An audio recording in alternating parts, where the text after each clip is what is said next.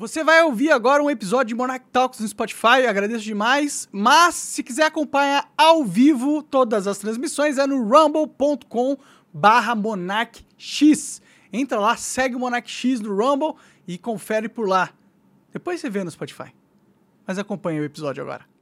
Fala galera, começando aí mais um Monarch Talks. Hoje um cara que é da casa já, o Paulo Cogos. Tá aí expressando sua liberdade de expressão na cabeça, na testa. Como que você tá, cara? Tá aqui a minha expressão de hoje. Fora a lua. A voz do povo de bem do Brasil está expressa na minha faixa. E o fato de eu estar aqui no Monark pela terceira ou quarta vez, né? É, nem, nem já perdi a conta. Já perdi a conta também. Significa que você é um grande defensor da liberdade de expressão. Porque as pessoas me censuram. Sim, a, a, a esquerda bate bastante em você, né? Eles gostam de usar você como referência de É, a saco de esquerda, pancada. é, a esquerda Eu tenta também, me né? Não descredibilizar. Não, mas você é um cara que bate de frente. Você também. naquilo pô. que você discorda, porque nós dois estamos buscando a verdade. A esquerda não. A esquerda, ela quer perpetuar as mentiras. Então Sim. o que ela faz? Ela usa técnicas baixas de descredibilização, de censura, de cancelamento. Só que eu acho que a gente tem que parar de chamar eles de esquerda, mano. Porque tem pessoas na esquerda que poderiam ser nossos aliados, tá ligado? Por exemplo, o Glenn Greenwald. Ele é esquerda, né? Pelo menos considerado. Mas é um grande aliado da liberdade de expressão. Um dos, mai um dos maiores, né? Não, isso é um ponto interessante que você falou, porque a Hannah Arendt disse que muito do totalitarismo que acontece na humanidade é porque os indivíduos se eximem das responsabilidades porque eles se ocultam atrás de um sistema impessoal. Então cada nazista ali achava que não estava fazendo nada de errado porque ele estava dentro de um sistema e o sistema fazia aquilo. Mas não, eles eram individualmente responsáveis por tudo que eles fizeram, pelas ordens injustas que eles cumpriram. E da mesma forma, nós temos que apontar nomes. Eu sei que hoje em dia é perigoso falar em nomes, já que nós vivemos num regime totalitário, Verdade? mas a, a esquerda isso, a esquerda aquilo, não. O esquerdista é fulano, o esquerdista é cicrano. E quando tem alguém que é de esquerda, mas concorda com alguma verdade, isso também tem que ser dito. Você fala um bom ponto. Sim, é, eu acho que a gente ficar atacando a esquerda é, genericamente meio que pode ah, alienar aliados que a gente poderia trazer pra nós, né? Porque a verdade da pauta, ela é- não é direita e esquerda mais. Pra mim é nacionalismo versus globalismo. Né? Ou patriotismo versus globalismo, né? O pessoal não gosta do- da palavra nacionalismo porque está associado a, a coisas que é, ruins que aconteceram, mas nacionalismo é, nada mais é que você valorizar a sua nação, seu território acima das outras, né? O que no mundo moderno é um- uma necessidade se você quiser construir a sua nação. Né? Não, sem dúvida, nesse conflito entre nacionalismo e globalismo, o correto é ficar ao lado do nacionalismo. Mas é aquilo que eu falei até uma vez aqui, é uma questão vetorial. Um vetor que vai em direção ao local, à preservação do indivíduo e da família, é o vetor correto. Aquele que vai em direção à destruição das identidades locais, da família e a destruição da pátria, que vai em direção ao Estado mundial, é algo ruim. Sim, e e eu acho que tem muita gente de esquerda que pode ser um aliado contra o internacionalismo. Tem uma esquerda patriota.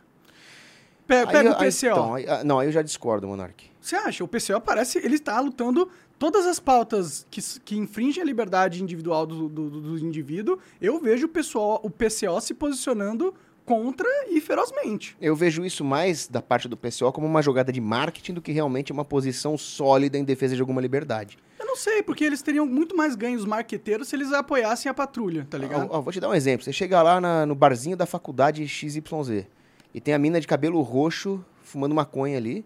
E ela fala, ah, eu sou a favor da liberdade de fumar maconha. Ali, por mais que ela tenha retardo em outros campos ali, econômico, ela tá defendendo uma liberdade. Sim. Não acho que é o caso do PCO. Por quê? Você já conversou com o Rui? Nun- Nunca conversei com o Rui, O Rui é um cara inteligente, cara. Você mas um eu já, eu já fui levianamente acusado pelo filho dele Hum, de defender o desarmamento do povo. Pra você ver o grau de absurdo. pô, o cara, cara que fala que as crianças têm que ser armadas tá desarmando, defendendo, não faz nem sentido. então, o cara me chamar de desarmamentista é porque ele tá ou muito louco ou muito desonesto. É, realmente. Realmente. Então, o que eu diria é o seguinte: o Olavo de Carvalho falava para tomar cuidado com esse falso nacionalismo da esquerda, porque todo o esquerdismo, comunismo, marxismo é uma ideologia internacionalizante. Porque Por ele começa, é, ele começa com a revolução de classe, independentemente das fronteiras nacionais. Aí existem variantes nacionais. O próprio fascismo do Mussolini começa como um movimento sindicalista, socialista de esquerda, mas que pegava ali os sindicatos italianos, né? Mas no final das contas, tudo isso serve para submeter as economias dos países aos banqueiros. Porque toda intervenção estatal na economia torna a economia real dependente da especulação dos banqueiros. Então, pela própria via material que os marxistas tanto é, ressaltam, trata-se de um regime internacionalizante. Porque qual é o ponto? Né? Quanto mais próspero e independente econômico você fica. Eu entendo, mas será que o comunismo moderno, de, de algumas partes, não pode transcender o internacionalismo de certa forma? Em que sentido?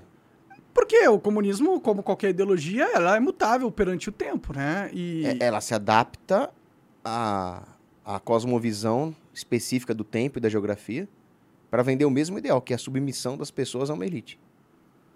Sim, sim, eu, eu entendo, mas será que não pode ter dentro do, não pode ter dentro do campo dos comunistas? Porque você vê um, um PCO e você pega um, sei lá, um Ian Neves, um Gaio Fato da vida. É, a diferença entre os dois comunismos é gritante. Então, eles, eles têm várias fachadas. Porque o comunismo, como qualquer ideologia, ele é uma fachada que se vende como um ideal, uma justiça, uma ética, e no fundo é só um esquema de poder. E como qualquer esquema de poder, eles vão trabalhar a melhor maneira de manipular a mente das pessoas para aceitar essa ideologia. Então é o que o Olavo de Carvalho fala, ele não é um ideal que foi pervertido, ele é uma perversão que se vende como ideal. Entendi, entendi. É, e, não, eu, eu, eu, fala, fala. Eu falo essas coisas porque, sinceramente, eu vejo no, no, no Rui, no PCO, um aliado na minha luta, tá ligado? Mesmo eles, eles sendo comunistas, são os caras que sempre estão me defendendo, tá ligado? E, e tipo, se eles estão me fortalecendo, eles não estão fortalecendo o comunismo, tá ligado? Use-os. Não, eu não quero usar eles, eu quero aliar a eles nas pautas que a gente concorda, entendeu? Não, use-os. Se eles estão fazendo um discurso a favor da liberdade de expressão, e certamente isso é benéfico, use-os. Mas toma cuidado, porque nós não podemos ressaltar, eh, nós não podemos ovacionar o PCO. Porque o que eles defendem é algo completamente contrário à dignidade do homem. Eles defendem o fim da propriedade privada. Mas o fato deles defender a liberdade de expressão, na minha visão, já impossibilita qualquer comunismo de existir. Porque com liberdade de expressão, se as pessoas puderem ter um diálogo aberto e livre, eu duvido muito que a ideia do comunismo vai ser a vencedora num diálogo livre, entendeu? Então, por mais que eles tenham fundamentalmente uma visão uh, totalitária, o que eu não acredito, não no caso do, do PCO, mas o fato deles protegerem a liberdade de expressão significa que eles nunca vão conseguir implementar algo totalitário. Porque o totalitarismo necessita da, do fim da liberdade de expressão. Tanto que a primeira coisa que Hitler fez quando chegou no poder foi acabar com a liberdade de expressão. Não, eles realmente confiscam o direito de se expressar, né? O Stalin falava isso. Nós não deixamos o inimigo ter armas, porque os deixaremos ter opiniões. Então, realmente, né, a censura e tolher a liberdade de expressão é uma ferramenta totalitária, comunista. Mas os povos são escravizados muito antes disso. Eles são escravizados quando a mentalidade é contrária à liberdade. E eles apregou uma mentalidade anticapitalista, anti-livre mercado, contrária à propriedade privada. E aí, mesmo que houvesse liberdade de expressão num regime defendido pelo PCO, você não teria recursos materiais para se defender, porque você não teria propriedade privada. Então não adianta nada você ser livre para defender suas opiniões e não ter meios materiais de prevalecer a sua liberdade, que são armas e dinheiro. Então, mas aí você tem que conversar com o PCO, com o Rui, porque é, o que você está atribuindo que eles estão defendendo não é também verdade. Eles defendem as armas pra caralho, tanto quanto talvez não tanto quanto você, porque ninguém defende tanto quanto você. Mas, mas eles defendem, entendeu? Então, Aí que, é... mas eu fiz, Monarca, eu fiz um vídeo específico contra o PCO falando isso, que existem escritos do Lenin e do Marx defendendo tanto as armas quanto a liberdade de expressão, porque aquilo era um meio do proletariado é, fazer uma revolução contra a burguesia. E uma vez no poder, eles fizeram o contrário do que eles apregoaram. Os comunistas mentem. Eles não, não merecem credibilidade. Não, tudo bem, mas enquanto eles estão. É porque, vamos, vamos ser sinceros, o PCO tá, não tá nem um pouco perto de assumir qualquer posição de poder dentro do sistema, de verdade, entendeu? Então, ele não, na minha visão, não é uma ameaça. Uh, agora não é uma ameaça. E por enquanto eles só estão defendendo coisas que são é, legítimas a serem defendidas. Então, eu não tenho por que considerar neste momento eles os meus inimigos. De, o de fato verdade. de a direita estar citando o PCO como alguma coisa a ser ovacionada já significa que eles estão cumprindo a sua função dentro do sistema, que é tornar o comunismo menos abominável na cabeça das pessoas do que deveria ser. O comunismo é uma coisa abominável, criminosa. Mas tem uma coisa do comunismo que eu concordo muito, e eles acertam muito. É, quando eles falam da burguesia, eles generalizam bastante. Eles colocam, tipo, qualquer cara que tem uma pequena empresa como burguês, né? O que é errado. Mas se a gente quiser extrapolar esse termo e modificá-lo um pouco, e em vez de burguesia a gente coloca oligarquia ou globalismo, uma, uma oligarquia globalista, né?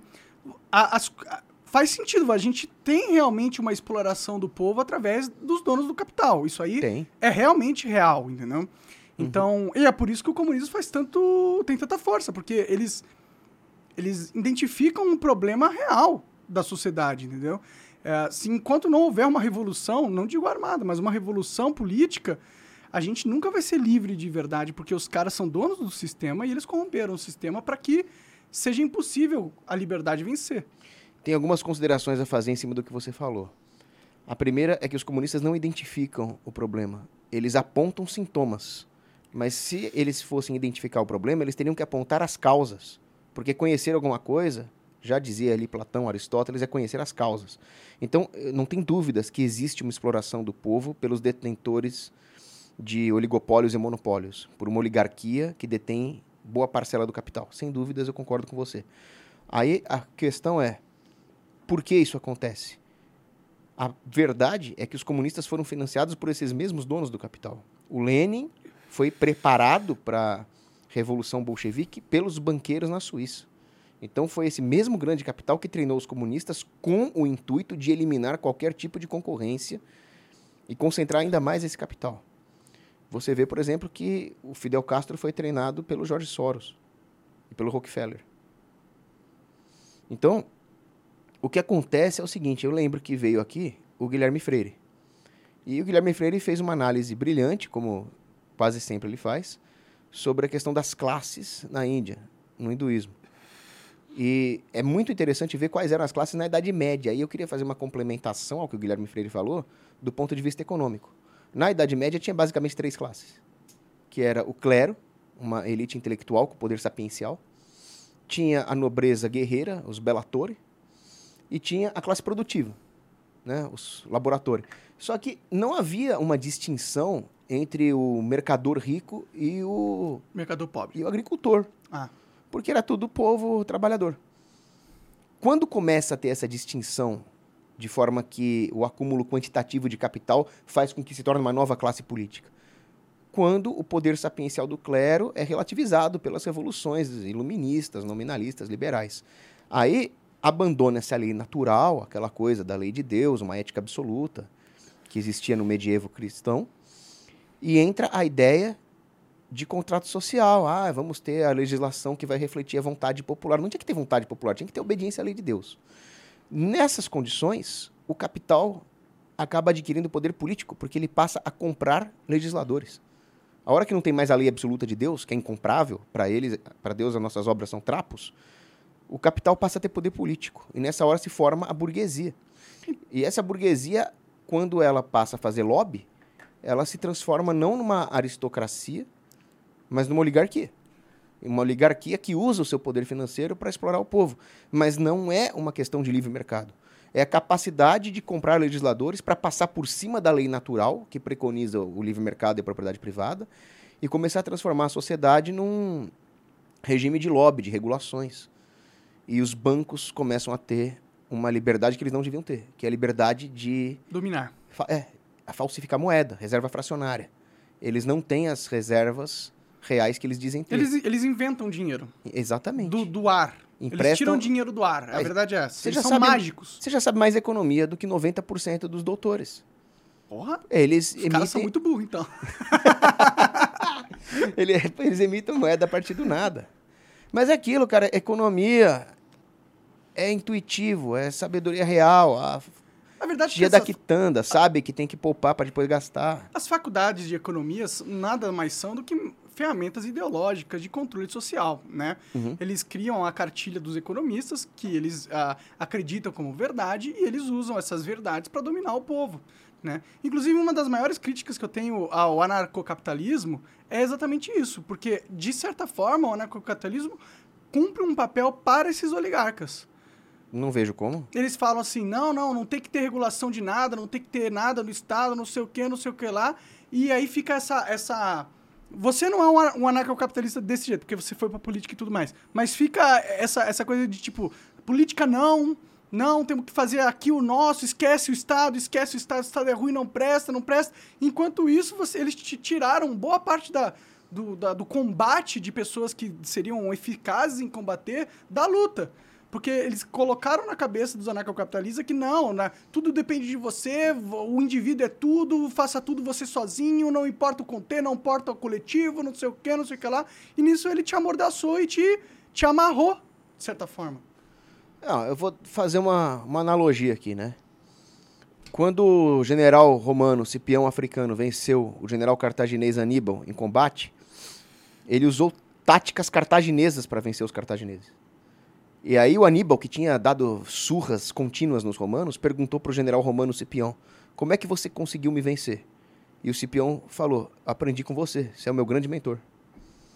Então o Estado tem táticas e técnicas de controle, domínio, guerra cultural, guerra política, que são usadas há 4 mil anos, no mínimo, para dominar a humanidade. E nós não vamos aprender nada com eles? Exato. Nós vamos ser a parte fraca para sempre? Essa é a crítica que eu tenho ao anarcocapitalismo. Essa. Não, aí a sua crítica ao libertinismo. E é uma crítica válida. Eu não sou um libertino, tanto que eu me candidatei. Então eu queria pedir aqui. Tem como exibir na tela Tem, tem. Fala aí o que o você quer. mínimo sobre anarcocapitalismo, Paulo Cogos? Só enquanto ele coloca na tela, uma outra discordância que eu tenho com você é quando você falou que nós precisamos de uma revolução. Mas aí eu entendo o que você quer dizer. É só uma discordância terminológica. O que nós precisamos é de uma contra-revolução. Porque uma revolução é algo destrutivo.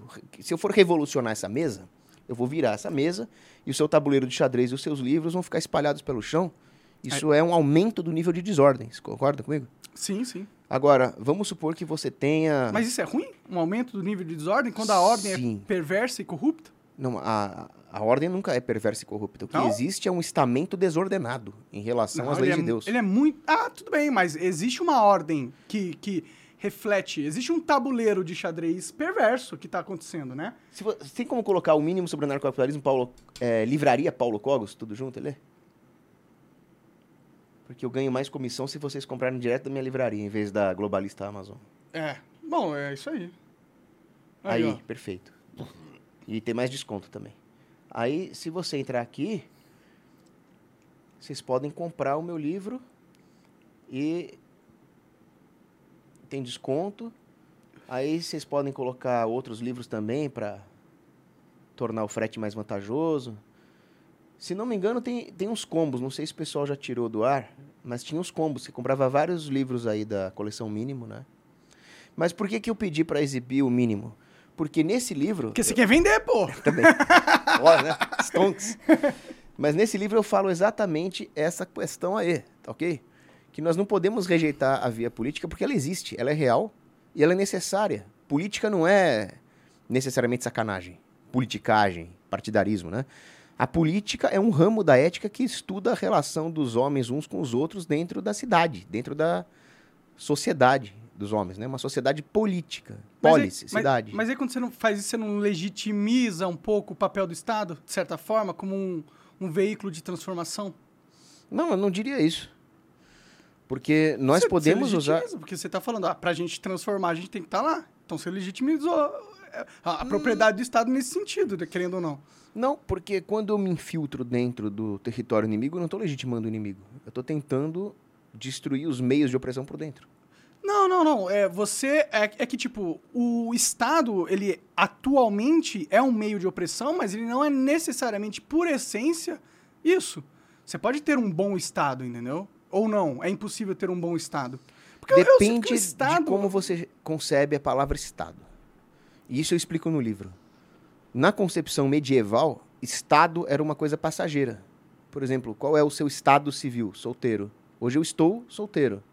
Você pode no futuro estar casado, estar viúvo, etc. Então é algo contingente.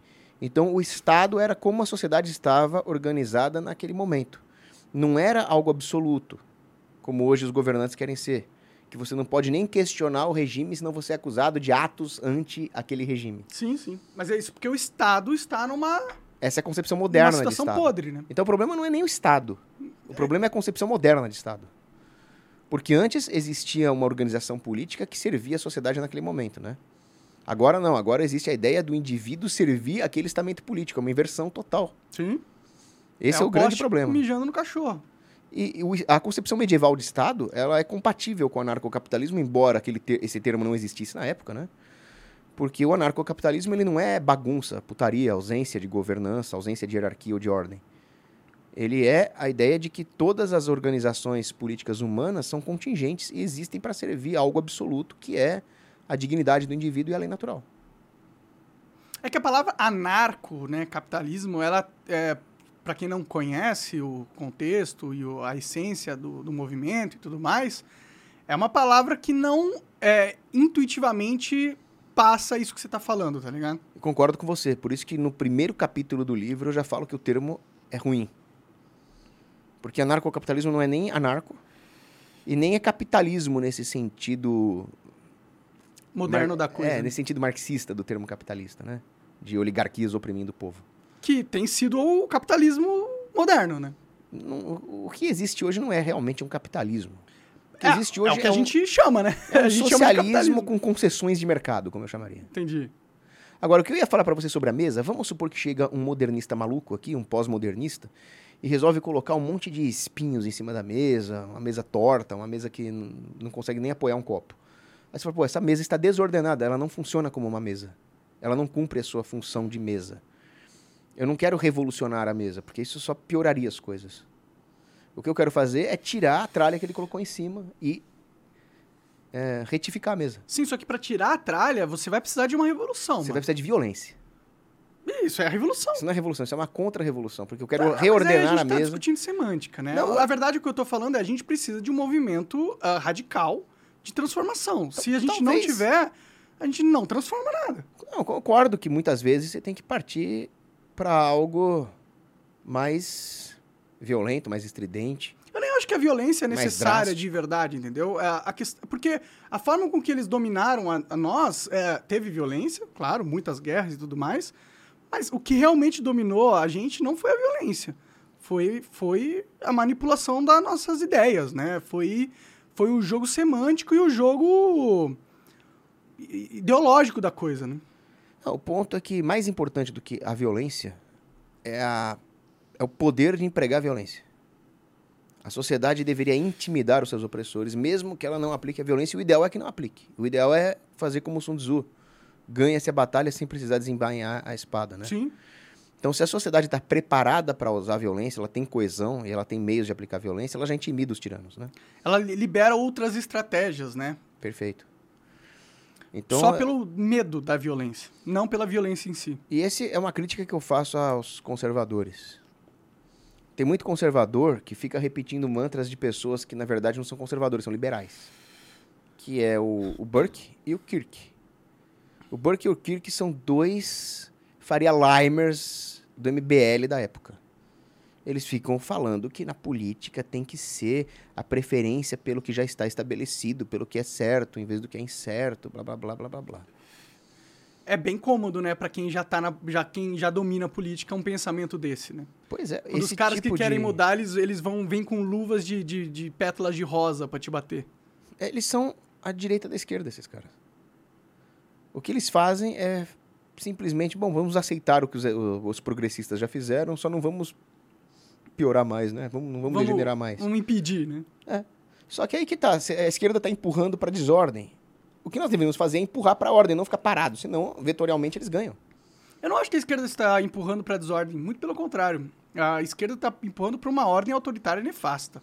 É uma falsa ordem, né? Porque aí a sociedade política não cumpre a sua função. Quando eu digo ordem, eu não tô fazendo julgamento de valor da ordem, entendeu? É, a questão é, o que eles planejam e querem não é algo desordenado, é alguma coisa com muita ordem, muito plano, muita tática, muita estratégia.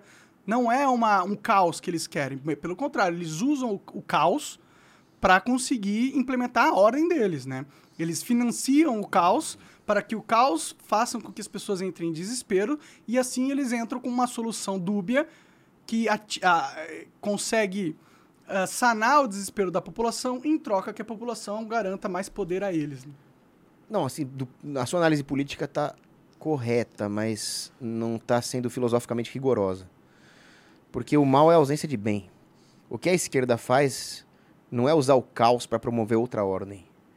O que eles fazem é usar a ordem para promover o caos. Então eles constatam leis do comportamento humano, leis econômicas, leis sociológicas e usam isso contra o homem como se fosse um médico que estuda com afinco a medicina e usa tudo o que ele aprendeu de medicina para matar um doente, para adoecer um homem saudável. Então eles, Sim, eles isso- estudam a sociedade a fundo, mas para causar desordem. Eu não sei, eles não querem causar uma desordem, cara. Quando o, o, o Dino chega e fala que, pô, não, temos que regular a mídia, eles querem controlar o caos da internet, da, da rede social. Porque é um caos. E o caos não é necessariamente ruim. De tudo veio. de- do caos veio tudo, entendeu? Não. Como não? Não, pelo contrário. Tudo veio de algo extremamente ordenado que é o Logos Divino. Sim, mas foi através do caos que as coisas se ordenaram, né? No começo era tudo caos. E ao- após o caos veio a ordem, né? De- dentro da. Não, é, de primeira- como o universo se formou, né? A exata primeira frase de Gênesis é: No princípio Deus criou o céu e a terra. Então, nós já temos duas palavras aqui: princípio e Deus. Que são palavras que remetem ordem, regra, regramento. Sim, mas toda ordem, ela precisa ter um caos para que ela não seja tirânica, entendeu? Hum, Por que a gente tem a liberdade que a gente tem? Por que Deus deu a liberdade do comunista ser quem ele é? Por que Deus deu a liberdade de, um- de uma pessoa fazer o mal? Por que, que ele deu a liberdade do caos existir na Terra? Porque o caos é necessário, é do caos que vem a criação. O caos não é necessário. O que existe para manter uma ordem querida por Deus, que era a capacidade do homem escolher livremente amar a Deus, era a possibilidade do caos. Não o caos em si.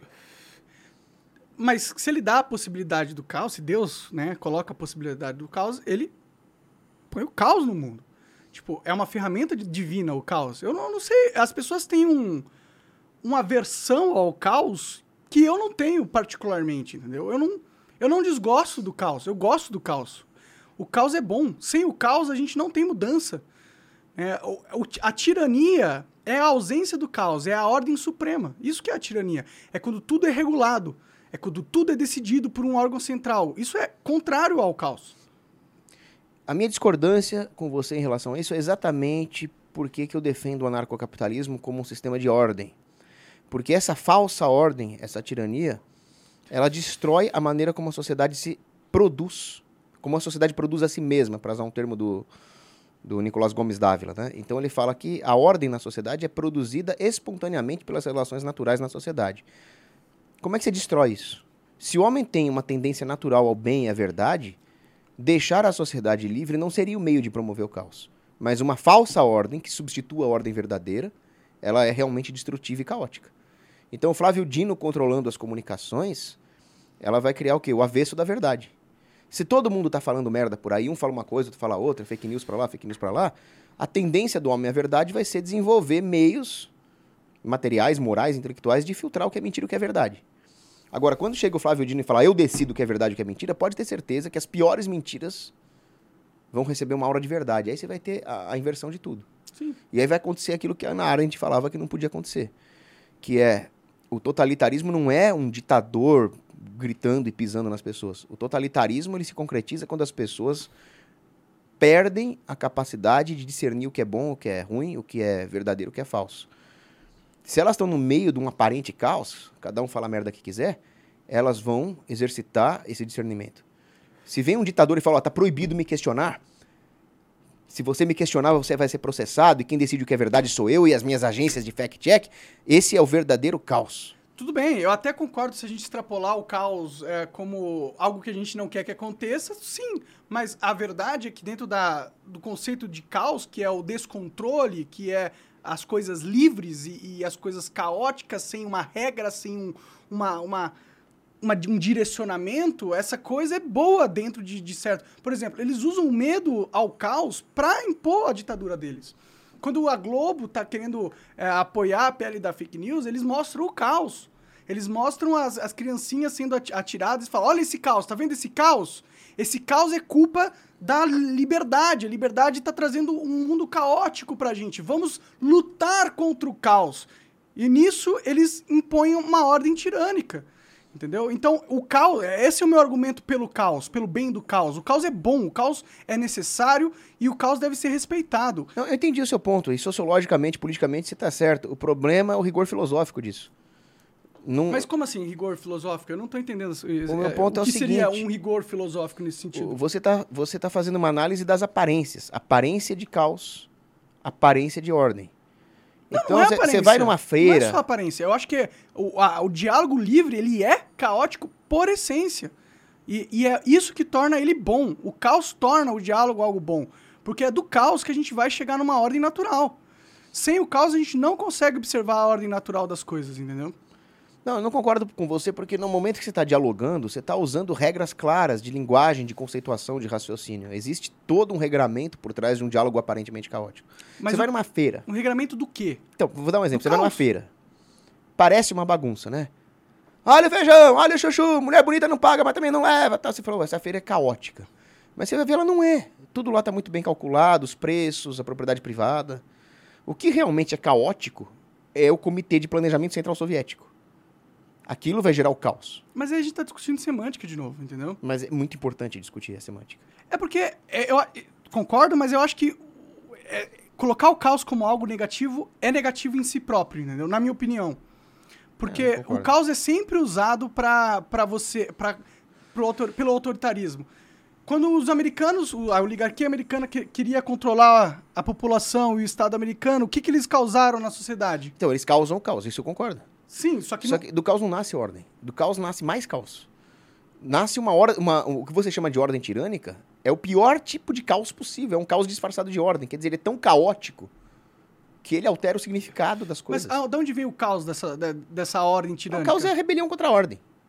E todo, todo mal é rebelião contra a ordem. Porque não dá pra... Contra a ordem natural divina, se É, diz. Não, mas não- não, dá- a- uma ordem A específica. ordem, sim, né? A ordem absoluta divina. Porque concorda que não dá pra matar Deus? Se o demônio pudesse, matava Deus. Mas não dá. É impossível matar Deus. Ele é indestru- indestrutível. O que o demônio pode fazer é pregar a desobediência contra Deus, a desordem. E é isso que ele faz. Sim. Então, não, não tem como algo, uma- um, um efeito, ser superior à causa. Então, o caos não pode causar algo superior a ele, que seria uma ordem. O que ele pode causar é um caos ainda pior. Então, se- esse é o mesmo argumento que a galera usa pra calar as pessoas, pô. Fala assim, ó, esse caos não vai trazer nada de bom. Deixar as pessoas falarem o que quiser vai ser ruim. Mas deixar as Vamos pessoas... controlar este caos, entendeu? Deixar as pessoas falar o que quiser é ordem. Porque a função da linguagem é expressar a individualidade de cada um. Seria desordenado calar os indivíduos e substituir a expressão humana por um decreto governamental. Isso é desordenado. Isso é desordenado. Perante uma lógica divina, né?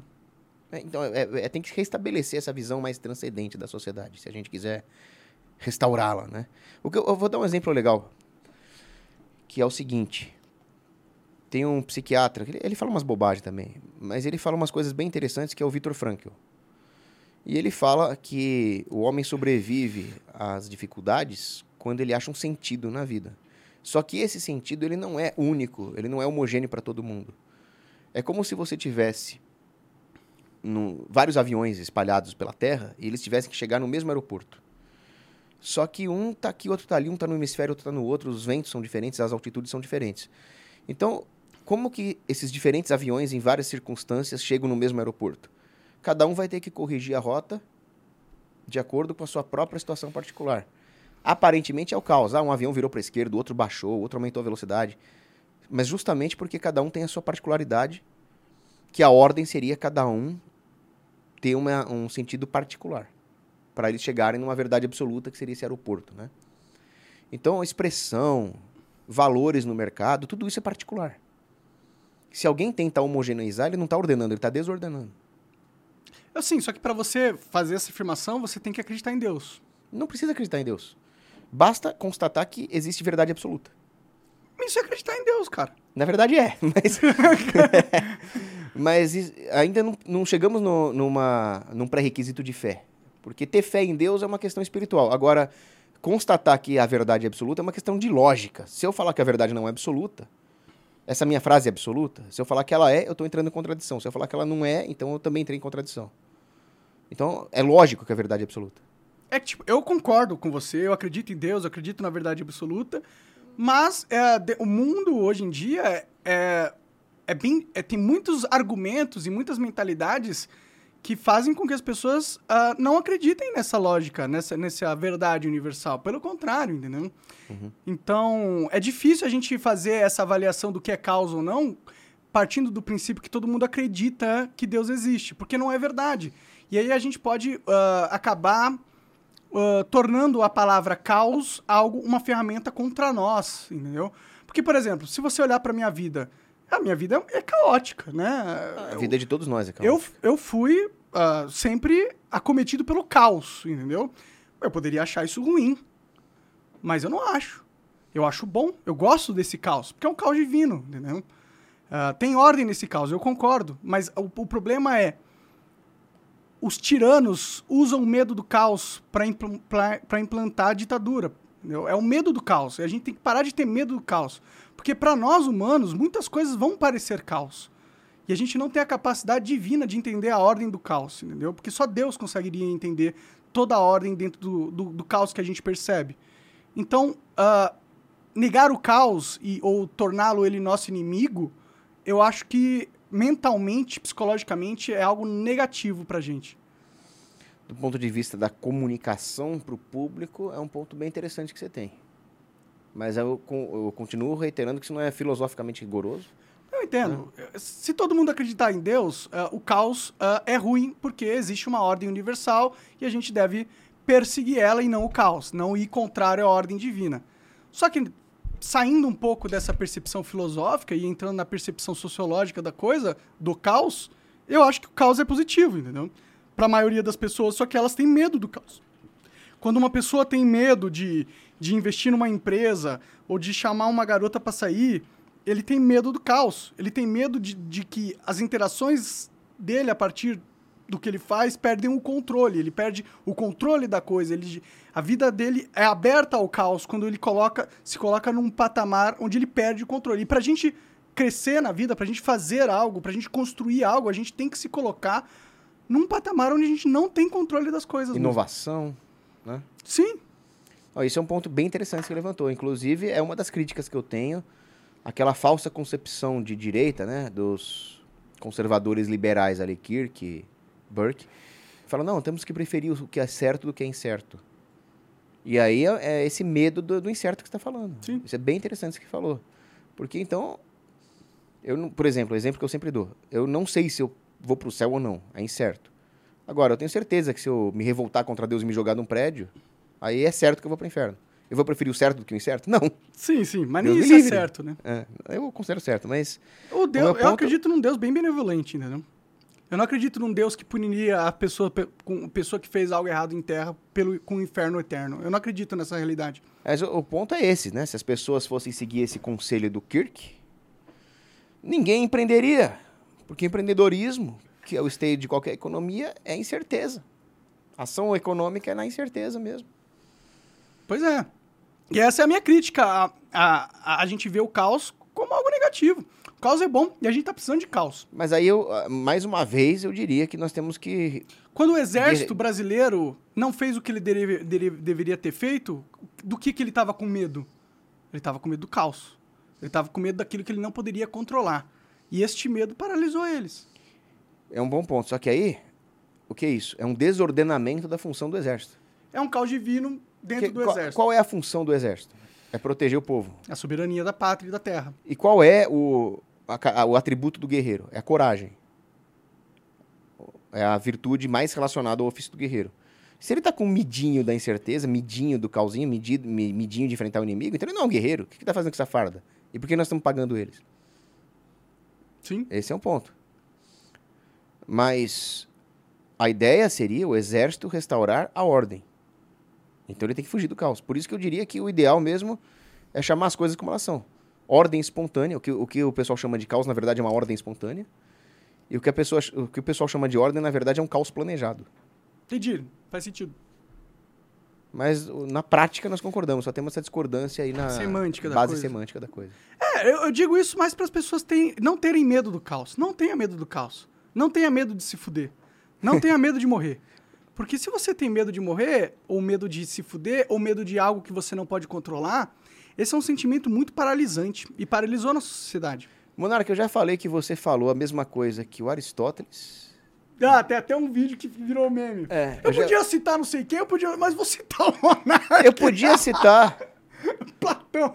eu podia citar Monarca. Thomas Jefferson. Monark falou a mesma coisa que o Thomas Jefferson. Eu podia citar o Thomas Jefferson.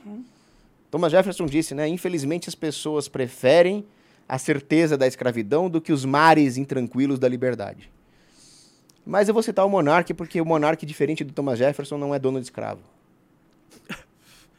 Mas era o contexto do As tempo. pessoas não têm que ter medo do risco de se fuder.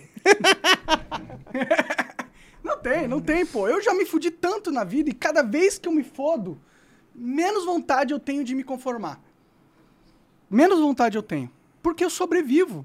Porque a gente percebe que a gente é muito mais forte do que a gente acredita. Porque a gente percebe que a gente não tá sozinho nessa vida. Tem uma ordem divina, sim, e ele tá protegendo a gente, sim.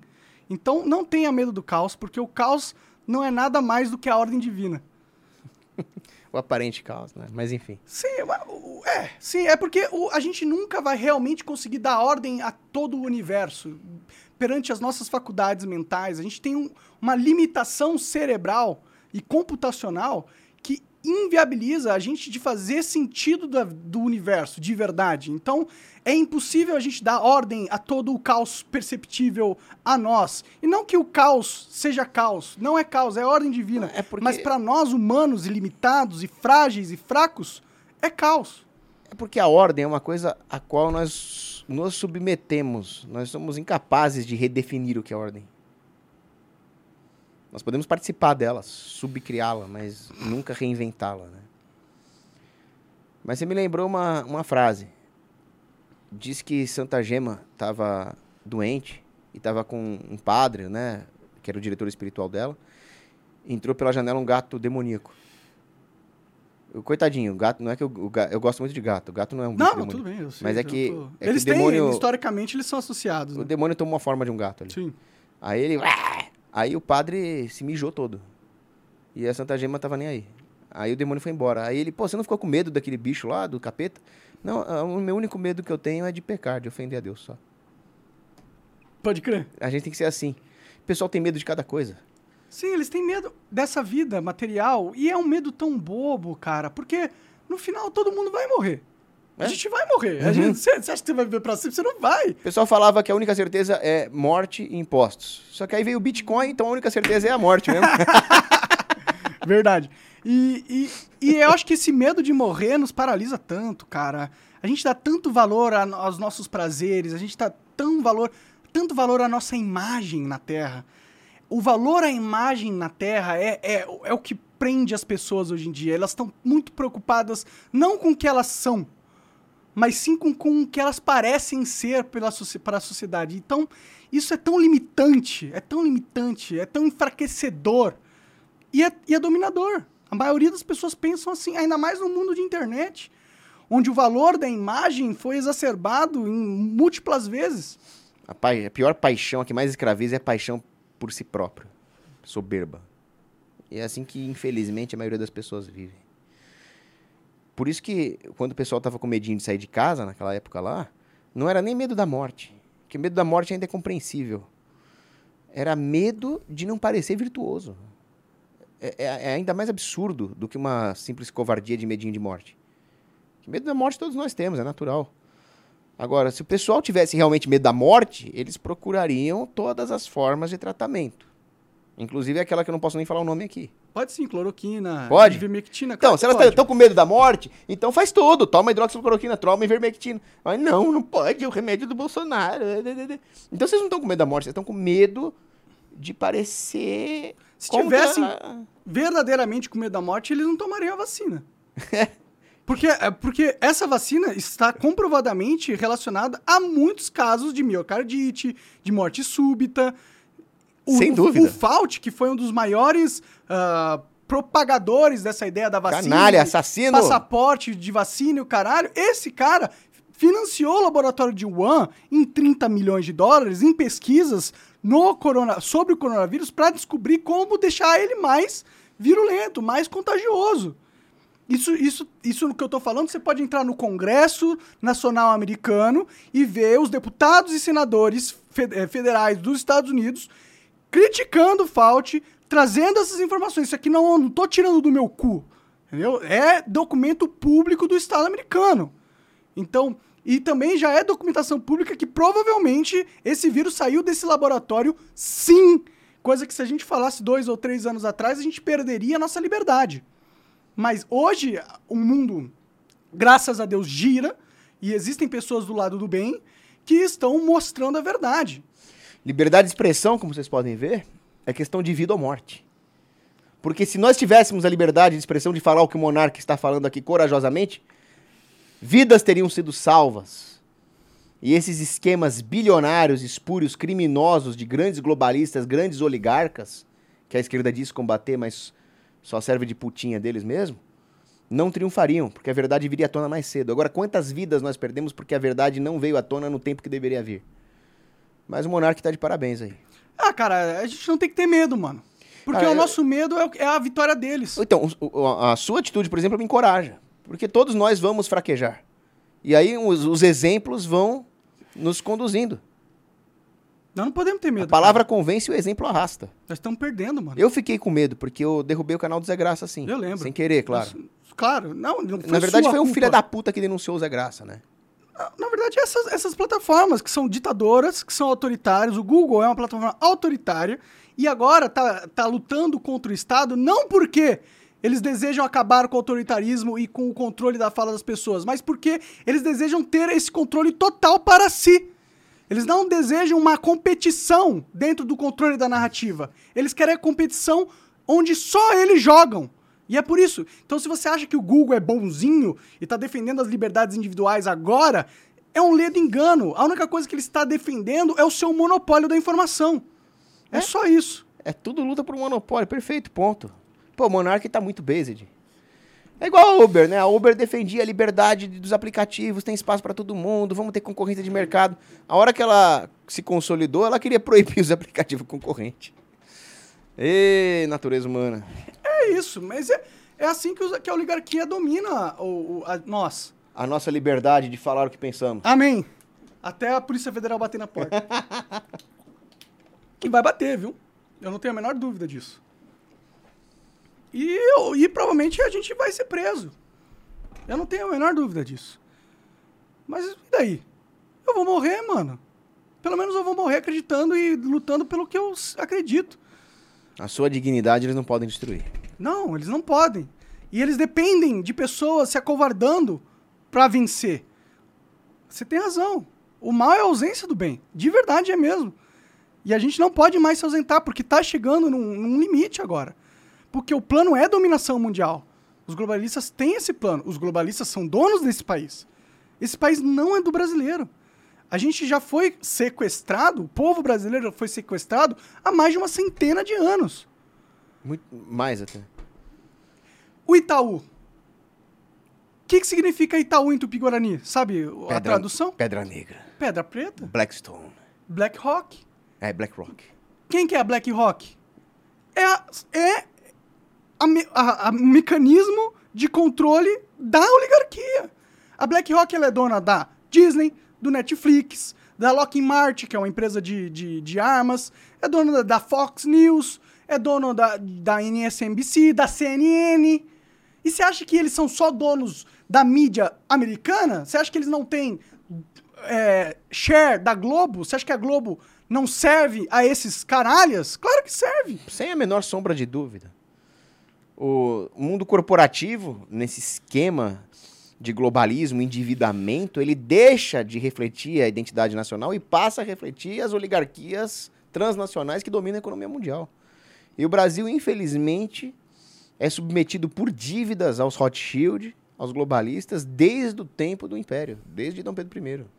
Primeiro eles vêm, eles enfraquecem o comércio com o Brasil, eles causam revoluções aqui dentro, eles compram políticos para passar leis que vão diminuir a nossa produtividade, assim eles enfraquecem o Brasil, eles controlam o dinheiro através da, do dólar sendo a reserva nacional, a reserva mundial, a moeda reserva mundial, e assim eles afogam as finanças de todos os países que eles querem dominar, e quando eles afogam, eles jogam uma boia perversa que, em vez de salvar a vida dele, prende ele no mar, onde ele só pode ficar flutuando se ele usar a boia.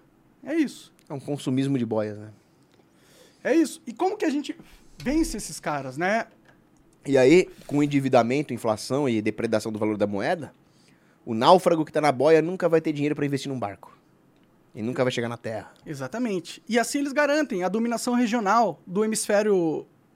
Uh, do hemisfério. Do, do continente americano. Porque a gente não pode esquecer que o Brasil está conectado aos Estados Unidos por terra. Se a gente quisesse invadir os Estados Unidos, caso a gente ficasse forte o suficiente, seria muito mais fácil do que a China, ou do que o Japão, ou do que a Rússia. Se bem que a Rússia tem um Alasca ali também, né? Mas, Mas é que, historicamente, a maior probabilidade é os Estados Unidos que invadir aqui.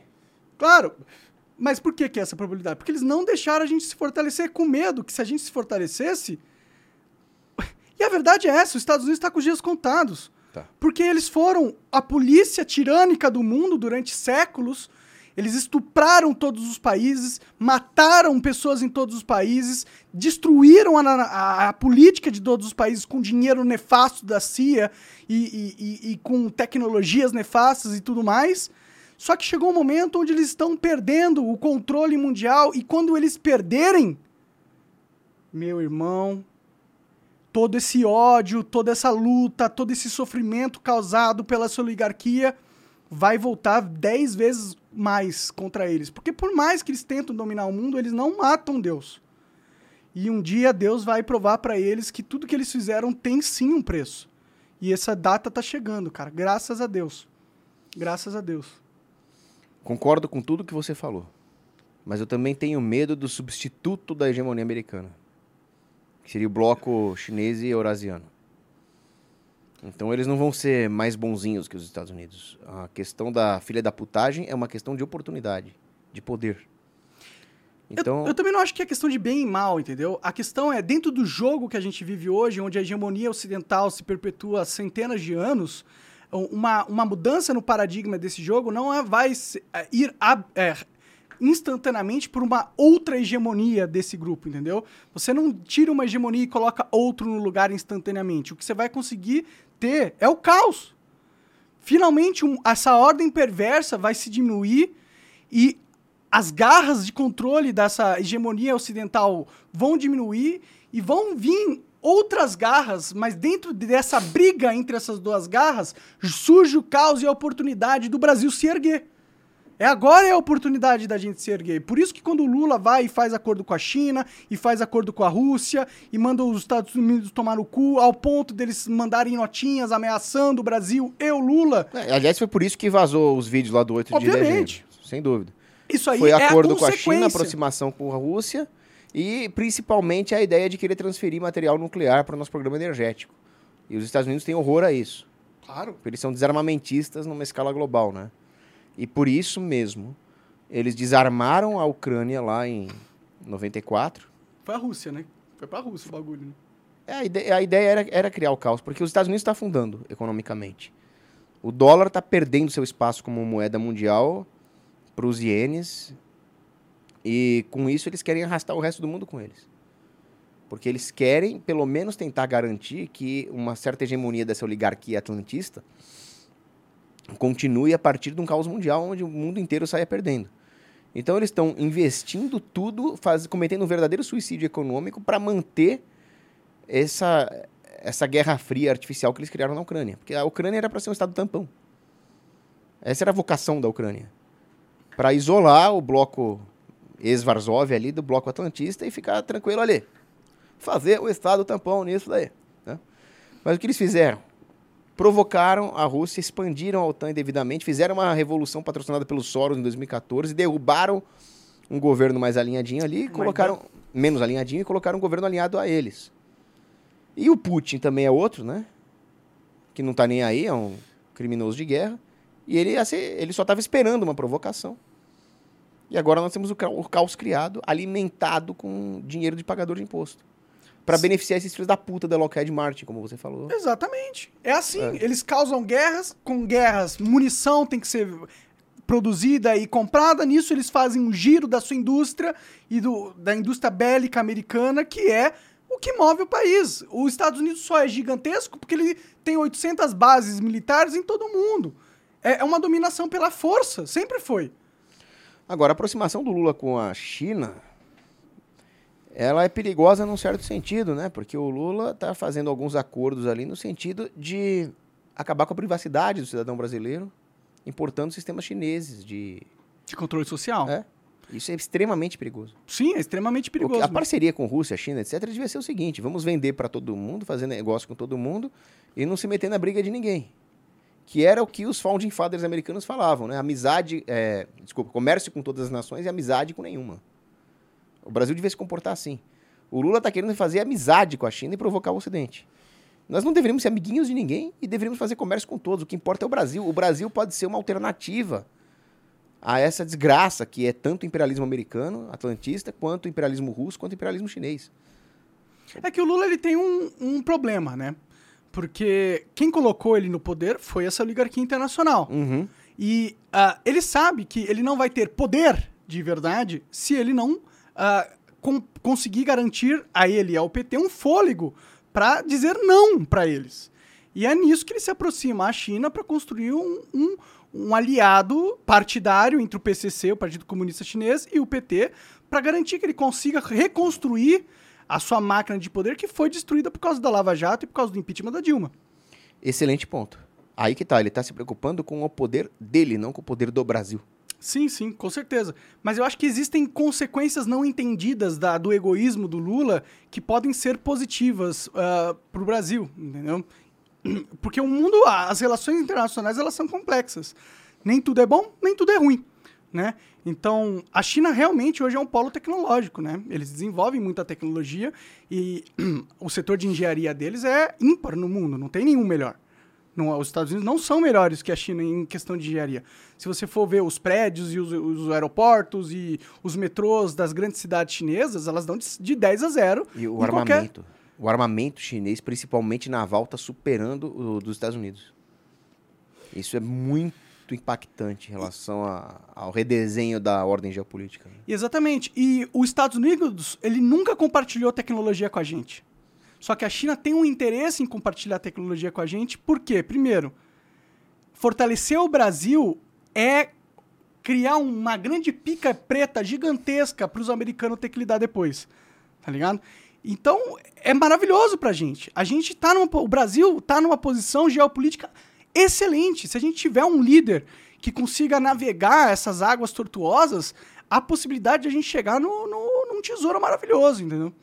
Aliás, o Brasil representaria para os Estados Unidos uma pica mestiça. É verdade. É, verdade. E gigantesca. É, mas o, o que eu tenho medo é porque a China não tem também interesse no desenvolvimento do Brasil. Eles têm interesse em combater a hegemonia americana. Então, Mas o problema. isso passa o desenvolvimento do Brasil. É necessário para combater a hege- hegemonia americana. É, perspassa em algum grau. Mas o que a China realmente quer é o controle dos nossos recursos estratégicos, como eles fizeram já na África, como eles estão fazendo na Argentina. E eles se aproveitaram do regime socialista argentino para fazer isso. Só que Então, a Europa também que- quer controle disso aí. Inclusive, são eles que estão no controle disso aí. Essas leis de meio ambiente, que o Lula continua querendo falar, Aham. são mecanismos de controle territorial brasileiro. E, sim, isso vem da falsa monarquia inglesa, que é uma falsa casa real. Que é um, um- um bando de golpistas desde a Revolução Gloriosa. Ah, não, não manjo muito da história. Aqui, o- a Revolução Gloriosa foi o quê? Foi a invasão da Inglaterra por protestantes holandeses. Só que não houve derramamento de sangue porque eles eram tudo cuck e simplesmente aceitaram. Ah, os, Europa, os europeus hoje em dia são um bando de cuck mesmo. Eles, E ah, já eram lá no, no menos os século franceses. já. Os franceses eu tenho que bater palma pros franceses, Não, eles cara. são mega cucks, né? Ah, não, não sei, cara. Eles são os caras que estão quebrando o país ali, mano. Os Não, caras é- estão tão, tão tacando qualquer coquetel molotov na polícia, meu irmão. Olha, Isso, o- não é, pa- isso não é papo de coque, não, velho. Desculpa. Não, mas é- o, o francês, ele sempre teve essa, digamos assim, tradição de quebrar as coisas por maus motivos. Só que se agora não são maus Então, motivos. Eles estão quebrando por causa do, gesto do, do, do globalismo. Se você for ver o, da onde vem os... Por que, que você acha que não, não sai notícia Não, mas dos não é protestos? É, eles foram protestar no, na sede da BlackRock. O movimento hoje que vem da França é um movimento antiglobalista. Não, seria maravilhoso se fosse. Mas é, cara. Mas é principalmente por causa da questão previdenciária. Não é, isso é, a- é- isso é a narrativa falsa que a mídia tá passando pra gente, cara. Não é a questão da, da, da Previdência. Não é. É a questão que os franceses perceberam que eles perderam o país. E os alemães perceberam também. Tanto que teve uma tentativa de golpe por uma família real alemã. Bom, se isso é verdade, se, se eu tô errado e você tá certo, isso é mar- mar- mar- maravilhoso. É, mas é isso. É, É, isso. Só que aconteceu. isso, é, isso é o que eu chamo de contra-revolução. Exato, os franceses estão liderando essa porra, mano. Eles estão, são milhões de pessoas quebrando tudo e não aceitando o imperialismo globalista. Então, eu vi que eles tinham depredado lá o- a Receita Federal deles, o que eu achei lindo, só que era por causa da Previdência. Isso não é é. uma falsa narrativa. É uma falsa narrativa. É a narrativa Olha que aí. a mídia globalista está empurrando. Não, eles estão revoltados por causa. Não, não é por causa da porra da Previdência, porque eles entenderam o jogo. Eu, Deus te ouça. Falta o brasileiro acordar. E por que, que não aparecem essas imagens do- de milhões e 10 milhões de franceses que foram protestar? Por que, que a Globo não mostra? Por que, que a UOL não mostra? Por que, que não viraliza essa parada? Por que, que eles escondem isso? Porque eles têm medo deste tipo de movimento. Porque é um movimento libertador. É, eles não mostravam lá os caminhoneiros no Canadá também, esconderam tudo. Exato? Então não é. Não mostravam os patriotas aqui. Exato. São esses movimentos. É, é, é Deus. Deus está mostrando pra gente que sim, existe uma energia vital humana que vai lutar contra isso. Mas a gente, e aí eu critico o Bolsonaro nesse sentido, não estamos sabendo capitalizar nisso. O Bolsonaro tem medo de morrer. Um líder com medo de morrer não é líder. Não é líder. É um fraco, é submisso, e ele foi submisso. Essa sua crítica ao Bolsonaro é boa, porque ele mesmo disse: Olha só, soldado que vai à guerra e tem medo de morrer é um covarde, tá ok?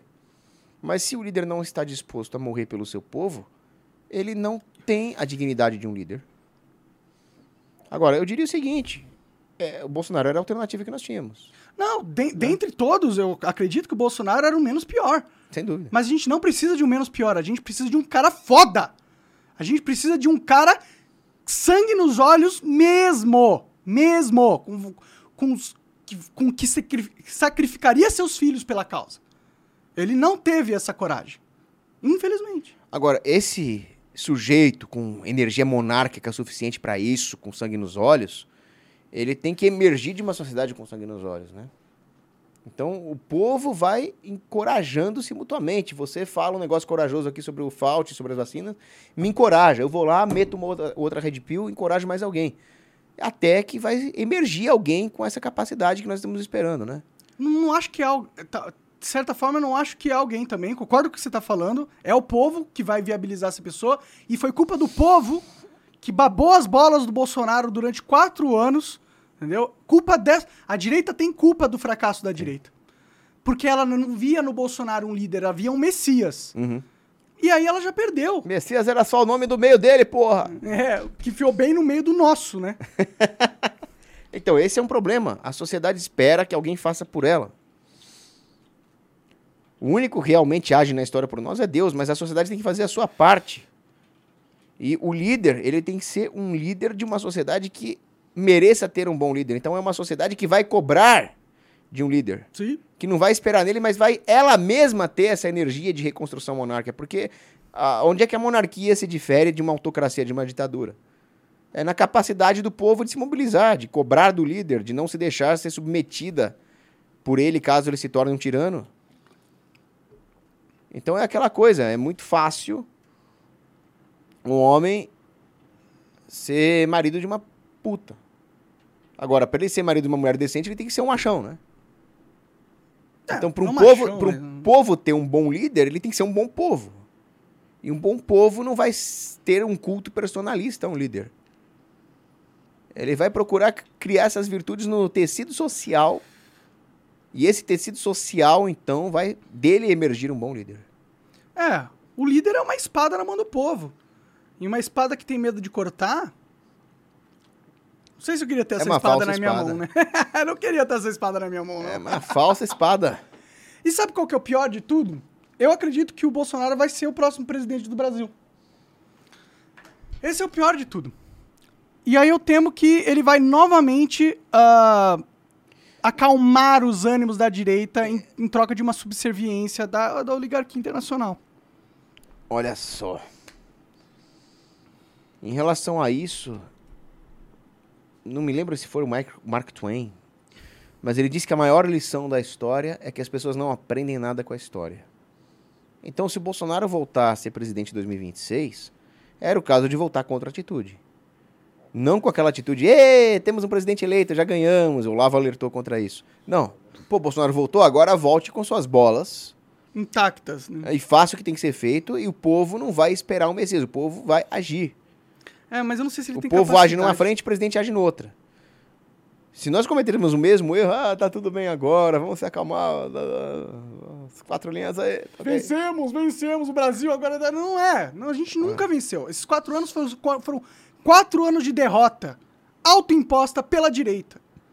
Se a gente perdeu essa briga, se a gente deu a- o, a- o governo na mão do Lula e do PT e do Flávio Dino, não foi por causa que eles foram fortes, mas porque nós fomos fracos. Não, esses filhos da puta, eles já governavam o país. Quando o Bolsonaro estava no poder, já existia ali, ele já foi colocado como um. Rainha da Inglaterra. é, não, pior que isso, ele foi colocado como um governo no exílio. Como se fosse o De Gaulle no começo da Segunda Guerra. E ele se deixou, pô. Se deixou. Ele não acreditou na força do povo. Ele, ele, ele achou que o sistema era mais forte do que o povo. E abandonou o povo. Ele pôs o Aras lá, por quê? O Aras que agora o Lula tá e o Aras continua, por quê? Ele esqueceu de por que o povo colocou ele no poder. Era pra ver ação. Não É? era pra confraternizar com o mal.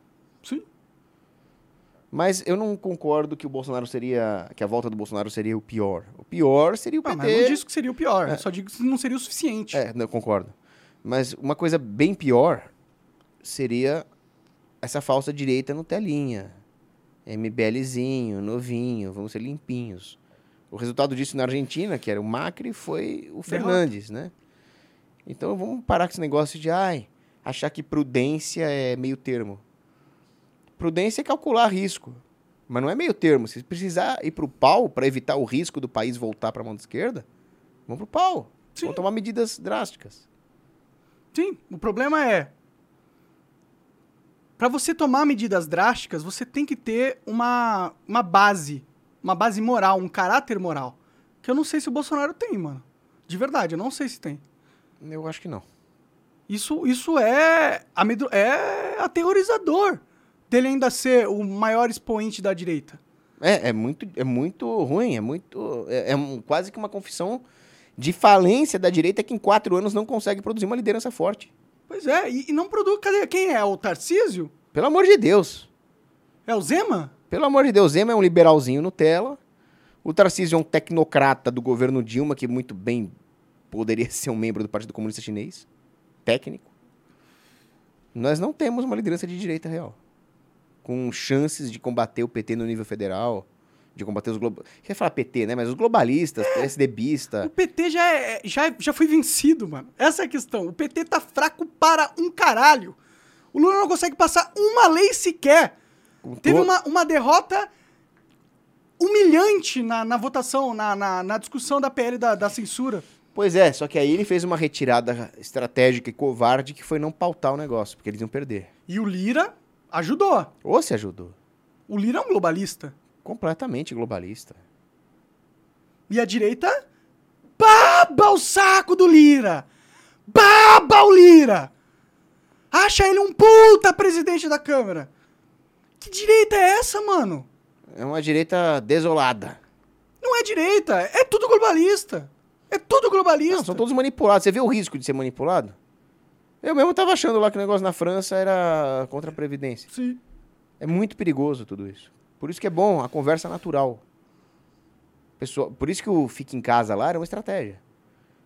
Fica em casa, as pessoas não se conversavam, não trocavam uma ideia tete a tete e ficavam lá ouvindo porcaria da mídia controlada pelo sistema.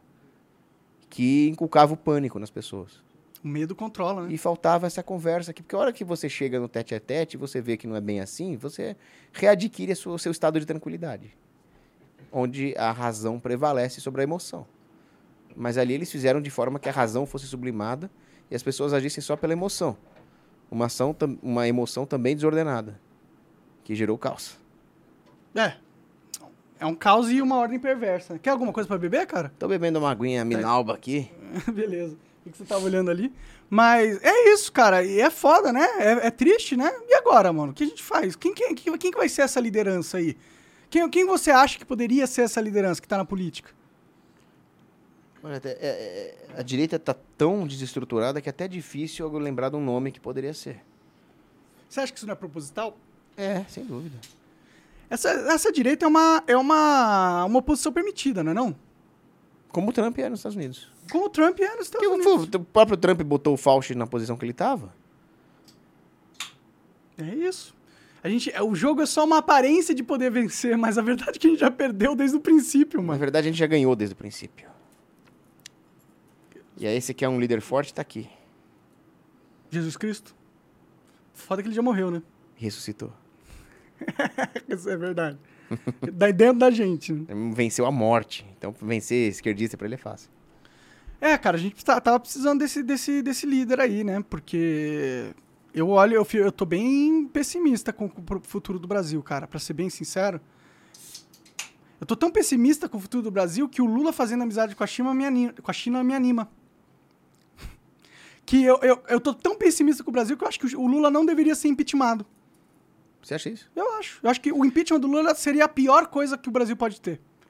Depende. Porque o Lula é um bicho papão que todo mundo odeia e vai combater.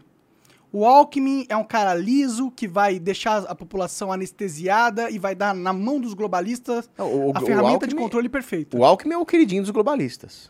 Eu sei, sim. E a ideia, desde o princípio, era essa. Era usar o carisma do Lula para eleger a chapa Alckmin-Lula, porque o Alckmin tem o carisma de um chuchu congelado.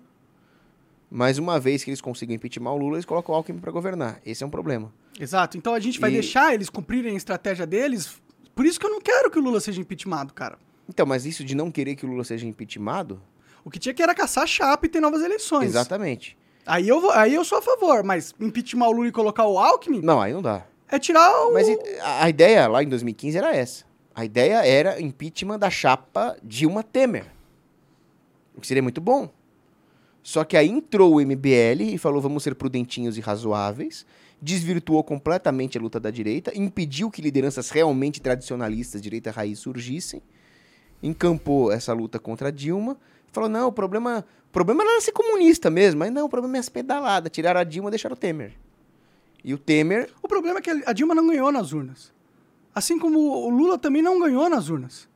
Essas urnas, elas não são confiáveis. Eu não sei porque que as pessoas têm uma, uma, uma fé nessas urnas tão grande. Olha quem domina as urnas. Não, e tem gente que, ah, eu tenho fé no, no, no, nisso aí. E se diz libertário, que é o gordão ucrânio.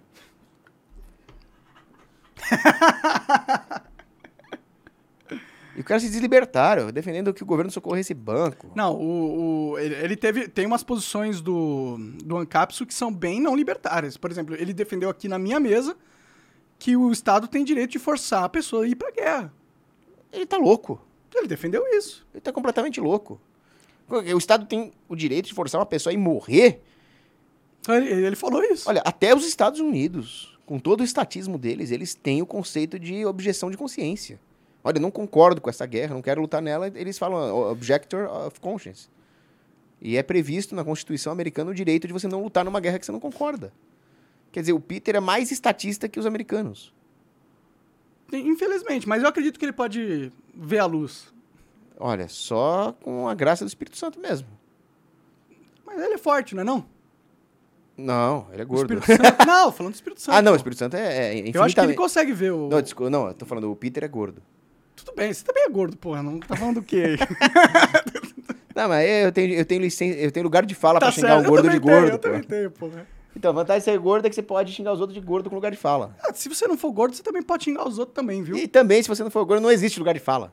Porra de lugar de fala, caralho. Toma no cu de lugar de fala. O lugar de fala é todo mundo tem o lugar de falar, de falar sobre qualquer coisa e acabou. Sim, isso é humano. Se é humano, você pode falar sobre qualquer coisa que você quiser. E uma das coisas que distingue o homem é a linguagem. Vamos falar assim. Não adianta ficar com mimimi.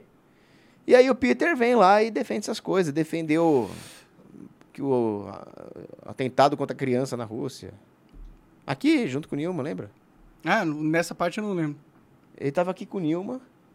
E ele falou: Não, mas aí não tem problema. É, foi um atentado contra as crianças, mas é num contexto, numa guerra aí que invadiram a Ucrânia. É foda, né? Não, eu não. Eu não o pessoal ele me chamou de Roussetti numa discussão. Eu não sou Roussetti.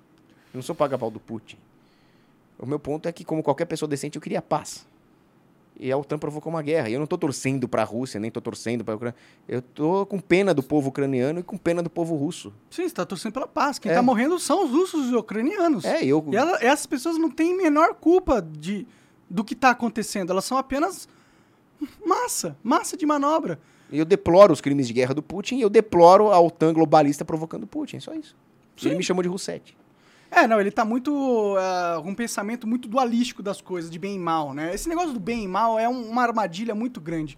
Quando a gente acha que a gente é o bem e os outros são o mal, ah, a gente já errou. Porque a verdade é que nós não somos o bem. Por mais que nós lutamos pelo que nós acreditamos, se nos dar o patamar de bem é nos colocar na posição de Deus. Isso é errado, na minha Soberba pura, né? opinião. Sim. E as ideologias são isso. As ideologias são um. O que, que tu tá vendo aí, cara? Do celular. Não, aqui. Ah, Pegando cola aí. Ok. Mas a questão é a seguinte, né? Essa soberba de, ah, eu sou o bem, o outro é o mal, é o que transforma as ideologias numa arma perigosa, né? Porque as ideologias são uma forma pré-concebida de encaixar a- as informações que nós recebemos numa- da realidade sem se adequar à realidade. É uma maneira de adequar a realidade à nossa própria visão falha e limitada. Então, realmente, só, só Deus é bom. Por isso que eu não Agora- sou inimigo dos comunistas, essencialmente. Por isso que eu acho que o PCO tem um papel. Porque eles não são o mal. Deus me livre. Eles não são mal assim como a gente Eles não são é mal, bem. eles são comunistas. Aí você tá caindo nessa, na própria Comunista, falácia que não. você acabou de, de- Eu não falei que eu sou. Peraí, eu não falei nada, eu falei que eu não sou o bem. Mas você acha que os caras são o mal? Não, não é que os caras são o mal. Mas o comunismo é o mal. Tudo bem, mas eles não são o comunismo. Eles não são o comunismo, mas enquanto eles defenderem o comunismo, eles estão atuando em prol do mal. Não necessariamente. Não necessariamente. Por quê? Por que, que eles, o fato de alguém defender o comunismo é, é- torna ele essencialmente alguém defendendo o mal? Porque quando você está defendendo alguma coisa má, quando você está agindo em prol do mal, você está cristalizando um hábito numa sua segunda natureza. Então eu não fui criado para ser mal. Mas se eu se as minhas atividades são más, as minhas ideologias são avessas à realidade, os meus a minha conduta viciosa vai criando um hábito vicioso que vai se cristalizando numa segunda natureza de forma que eu vou me tornando uma pessoa má. Então, a não ser que o cara do PCO se arrependa e abandone o comunismo, se ele continuar fazendo o que ele está fazendo, ele vai se cristalizar no mal. Ele vai se tornando um homem mau. Mas ele é um cara, por exemplo, tem tanto cara aí que defende o liber- a liberdade, o libertarianismo, o libertarianismo não, mas o liberalismo e tudo mais, E e, são maus. E, e defendem a censura. E o cara que tem, em- na sua ideia, uma, é- uma essência ideológica má, ele tá sendo um aliado a, a favor da liberdade. Não, o, cara, o cara que se diz defensor da liberdade e defende a censura, esse cara é pior que o PCO, realmente. Esse cara é um falsário. Esse cara está distorcendo a própria ideia do que é defender a liberdade. Mas o, o fato de existir alguém pior não torna o PCO bom. Nem mal. Mal. Não é mal. Eles mal. não são mal. Mal, ele é desviado da verdade. Ele tá numa heresia, Eu inclusive. não acho que o Rui Costa Pimenta é um cara do mal. Eu acredito que ele seja assim. Eu não acho. Eu acho que é bem fácil. É, bem, é, é muito Não, porque- simplista a a- essa visão. Ô, de você colocar um, um, um, um Ele- rótulo em alguém e aí você é, despersonalizar essa pessoa e tirar todos os seus méritos a partir de um rótulo que você Não, colocou uma, no uma coisa é você não cair na soberba de achar que você é o dono da verdade, você é o bem encarnado. Outra coisa é cair num Mas quem disse que relativismo. você sabe o que é o mal? Não, eu, não, eu não, não, não tenho onisciência das coisas. Então, como que você Mas pode afirmar, então, consigo, com, a com todas partir as do foro que externo, julgar se uma conduta é má e que aquele homem está sendo mal. Sim, você pode julgar uma conduta. E eu, tô julgando a conduta do PCO e eles têm sido um- aliados né, pela liberdade. Não, eles, eles são contra a propriedade privada. Eu acho que o, o Rui não é contra a propriedade privada. Claro que cara. é. Eu conversei com ele, perguntei sobre isso, ele falou que isso é coisa do passado. Você acredita em comunista? Eu acredito em todo mundo que fala, Você cara. viu o Robert Kennedy Jr. Tem gente, até amigo meu, Fernando Quioca, que começa a falar que ele é baseado, que ele é red pill, que ele tá criticando a elite oligárquica ambientaloide, que querem passar leis verdes para ferrar a economia dos pobres, mas ele mesmo defende essas coisas. Ele é um cara de dupla face, ele tem discursos contraditórios. Agora em campanha ele tá pagando de red pill, mas a vida inteira ele foi contra a indústria, foi contra a exploração de recursos minerais que poderiam enriquecer os países pobres. É um mentiroso filho da puta. Eu não acredito em democratas.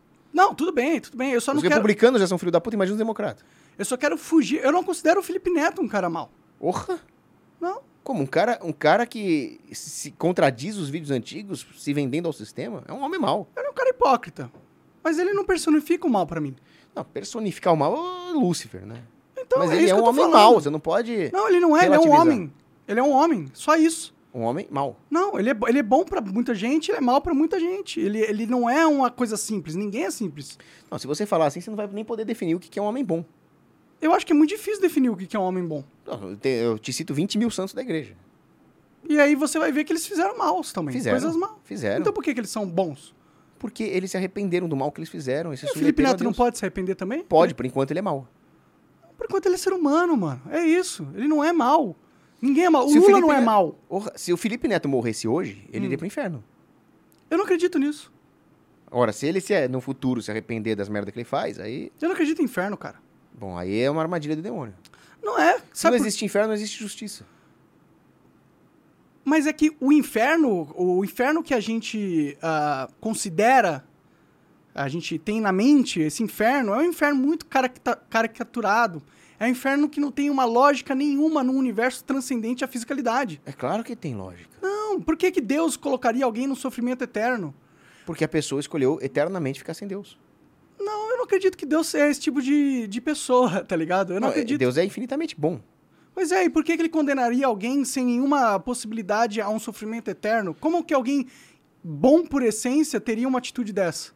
Porque ele também é infinitamente justo. E se a pessoa qual- voluntariamente escolheu ficar é sem a Deus, ele respeita essa escolha. Qual é a justiça em você condenar uma alma pra tortura eterna quando você colocou essa alma numa condição de incapacidade de realmente entender todo o bem e todo o mal?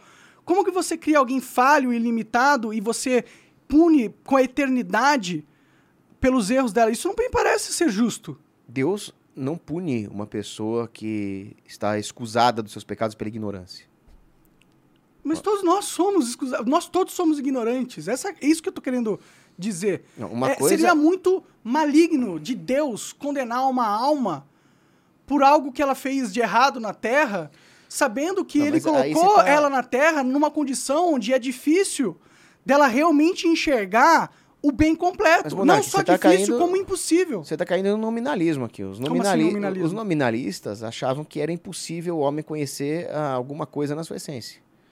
E é possível, sim, o homem conhecer o que é bom e o que é mal. Claro que não na totalidade. Eu não tô falando O homem que não é impo- onisciente. É, exato, mas não tô falando que é impossível. Mas o que- homem pode conhecer o bem e o mal o suficiente para escolher entre o bem e o mal. Para ter uma escolha deliberada, racional, voluntária entre o bem e o mal.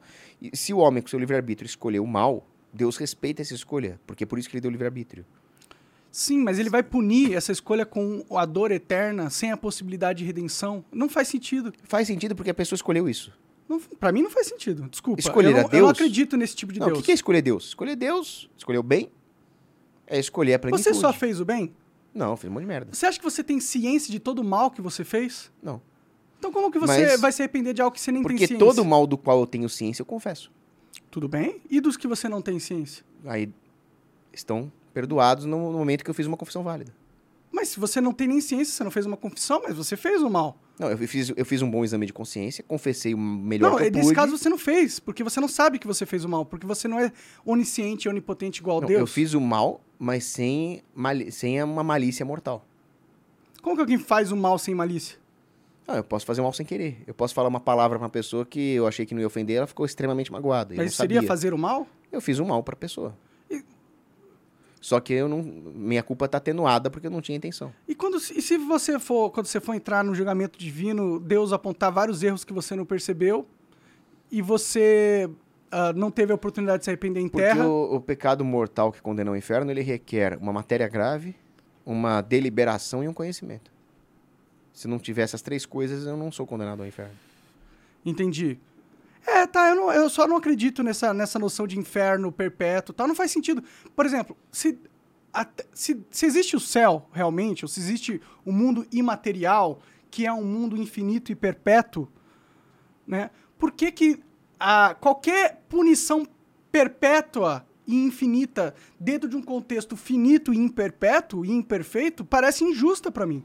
Onde está a justiça de você condenar a eternidade alguém que fez um erro num cometeu um erro dentro de um meio imperfeito e de um meio ah, provisório?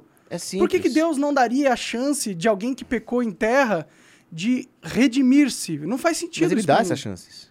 Ah, na- na- no inferno ele dá essa chance? Não, no inferno você já tornou definitiva a sua escolha. É, eu não, não acho que faz sentido isso pra mim. Se não existisse a possibilidade da punição perpétua no inferno, também não existiria a possibilidade de escolher. Porque todo mundo seria obrigado, então, a escolher Deus. No máximo que aconteceria um- uma, purgação temporária. E não entendi. Então, se todas as pessoas fossem para o céu, significa que não há escolha. Mas não tô falando que todo mundo vai pro céu. Eu tô falando que, do- que o inferno não existe, mano. Não, Sacou? aí, se, se alguém não vai para o céu, ele vai para o inferno. Não acho que seja fácil. Eu não acho que nem o céu nem o inferno. Tenta imaginar o que seria o céu. O céu é a contemplação de Deus. Você está em comunhão com Deus. E o que significa isso, assim, pra sua alma E se no pós-vida? se você não está com Deus, você está sem Deus. Mas o que significa estar no céu? Não, no céu você está realizado plenamente, com todas as suas potências se atualizando numa felicidade infinita, eterna. E isso, isso é positivo? É bom. Eu não acho que seja. Essa é a nossa finalidade última. Porque o céu parece ser muito chato. Certamente não é. Um, um lugar onde eu só posso ser bom. Um lugar onde eu, eu só posso ser o que Deus deseja o que eu seja. Um lugar que você escolheu estar. Você escolheu ser eternamente bom, incorruptível pelo pecado. Eu não sou, ninguém é, in- é- é incorruptível. Não, quando você tiver com a visão beatífica de Deus, você vai ser. Agora, se você não está com Deus, você está sem Deus. O que que é estar sem Deus? Você está sem nenhum bem, sem a graça do arrependimento, sem o amor, sem prazer, só com dor, só com sofrimento, só com privação. Isso é o inferno. É, Eu, eu, eu entendo, mas dentro de uma um ser benevolente, ele nunca condenaria uma alma imperfeita que ele mesmo colocou numa condição imperfeita a, uma, um, a um perfeito, a uma tortura perfeita.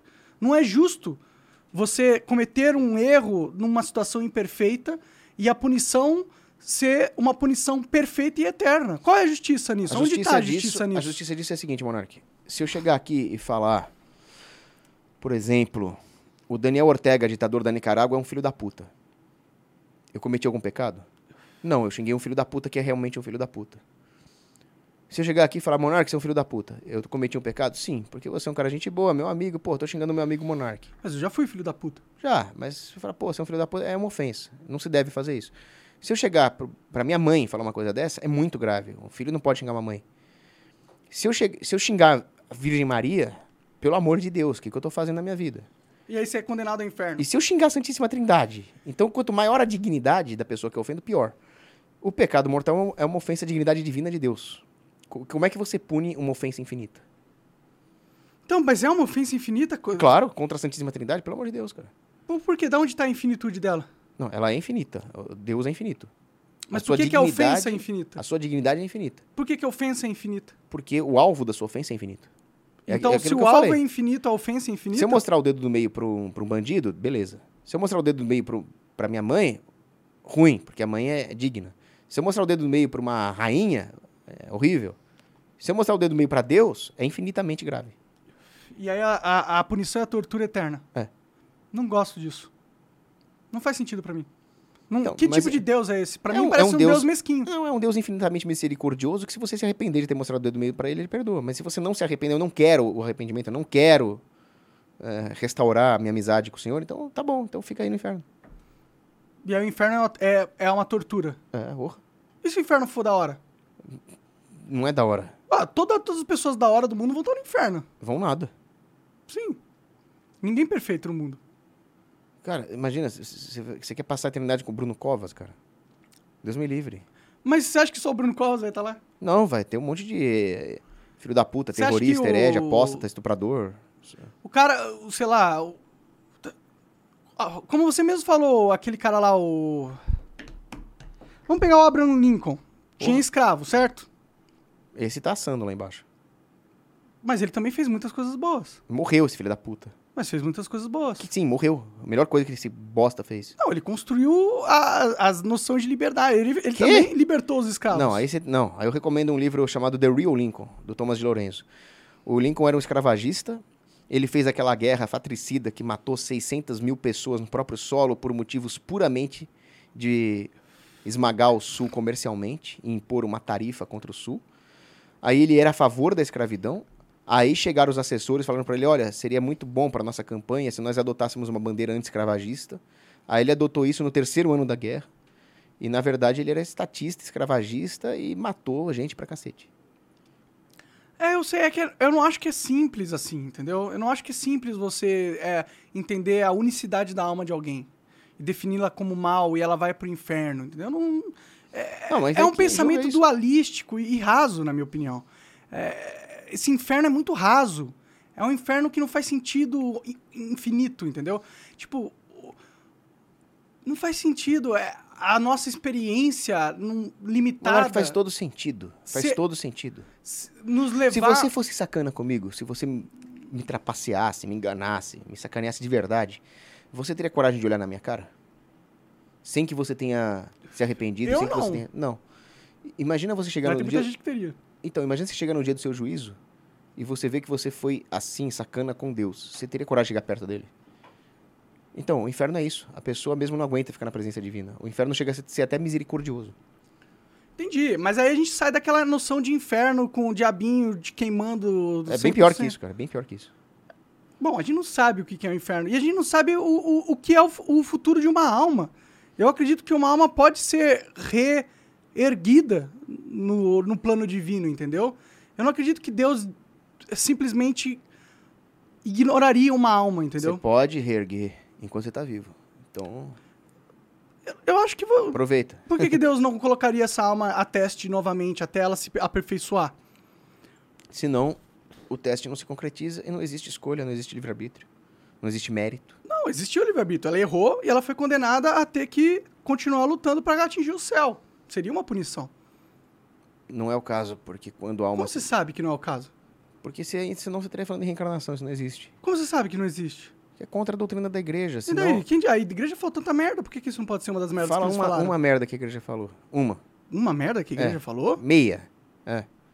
Porra, sei lá, pega os papas aí, já falaram muito. O, Lu- o Papa falou que o Lula é inocente, caralho. Nenhum papa falou que o Lula é inocente. Ah, Quem o falou... Papa Francisco não falou isso, não. Não, quem falou isso foi um filho da puta de um comunista herege, falso papa chamado Bergoglio. Ele é o Papa, caralho. Ele é o papa- A igreja Ele é o papa, da seita escrota dele, que chama Tudo Vaticano bem, II. mas aí você tá fazendo nitpicking das coisas. Não, escolhendo as é- coisas que você quer tá achar sem que papa. é o Papa. Eu falei pra você uma vez, a Eu igreja tá sei, sem papa eu sei, desde mas, 58. mas a realidade é que ele esse é o, arrombado, ele é esse- o Papa, mano. Esse arrombado não é nada. Esse cara é um líder de uma seita escrota e satânica. É o que você pensa, mas no mundo, fora você, ele é o Papa, entendeu? Não é papa, porra. Você pode não aceitar Ele ele. não é mas o- válido. O, resto da sociedade aceitou, tá ligado? Dane-se, Deus não aceitou. Como você sabe o que Deus... Essa é a questão, você Eu se sei. coloca num patamar de Deus, às vezes. Não, porque Deus, ele usa uh, uh, o Espírito Santo, né? Ele consegue transmitir uma infalibilidade ao Papa, aos papas verdadeiros. E os papas verdadeiros, quando eles se pronunciam sobre doutrina de forma universal, ex cátedra, etc, etc, eles são infalíveis.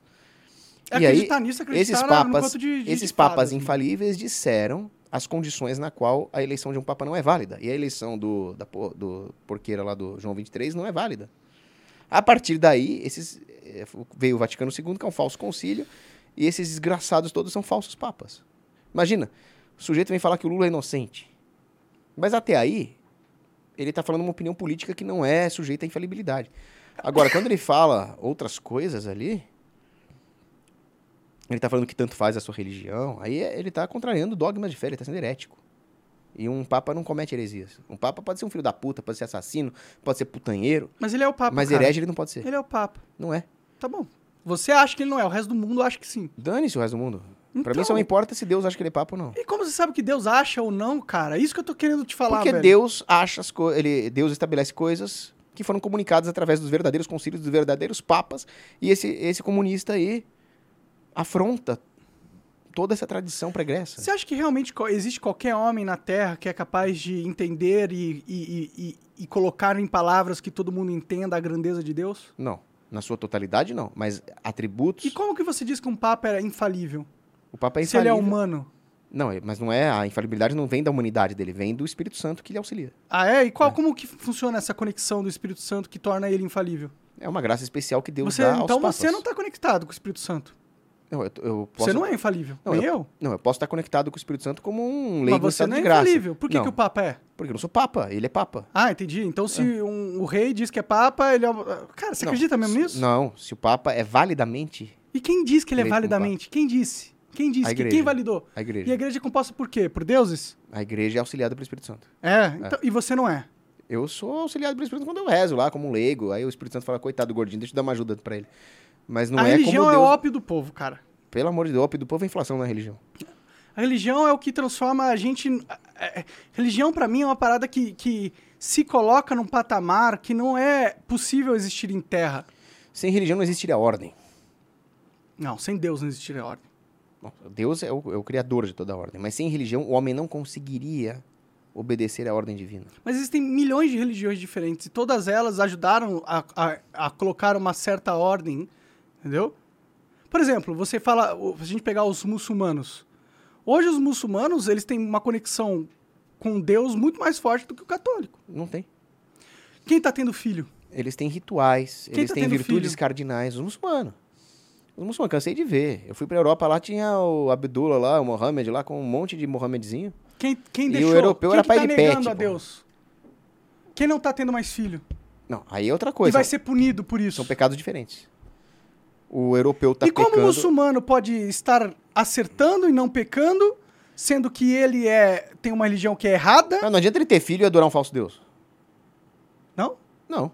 Vai pro inferno do mesmo jeito. E por que, que é um falso Deus?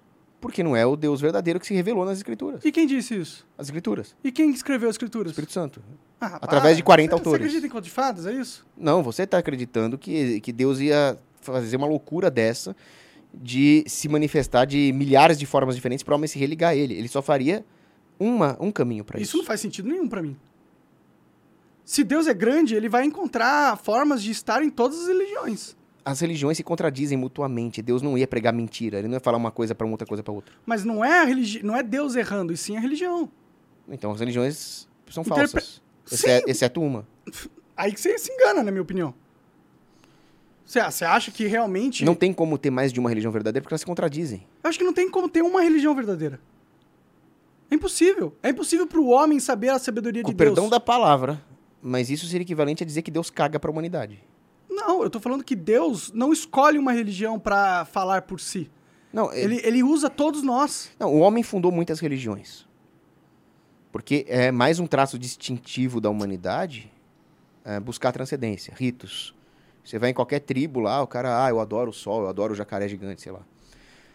Mas isso é o homem perdidaço.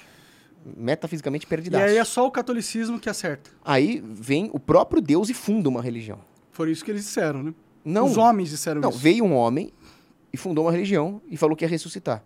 Aí mataram esse homem e ele ressuscitou. Então, pô, pô acabou. É, que você acredita, né? História de quando só porque alguém escreveu num texto, ele ficou muito Só tempo porque alguém ali. escreveu num texto. Tem até ato- a- a- autores, eh, historiadores ateus que falam, pô, parece que alguém ressuscitou ali. Eu desconfio muito que isso não seja verdade, cara. Se Jesus não tivesse ressuscitado, eu não estaria com esse terço aqui hoje.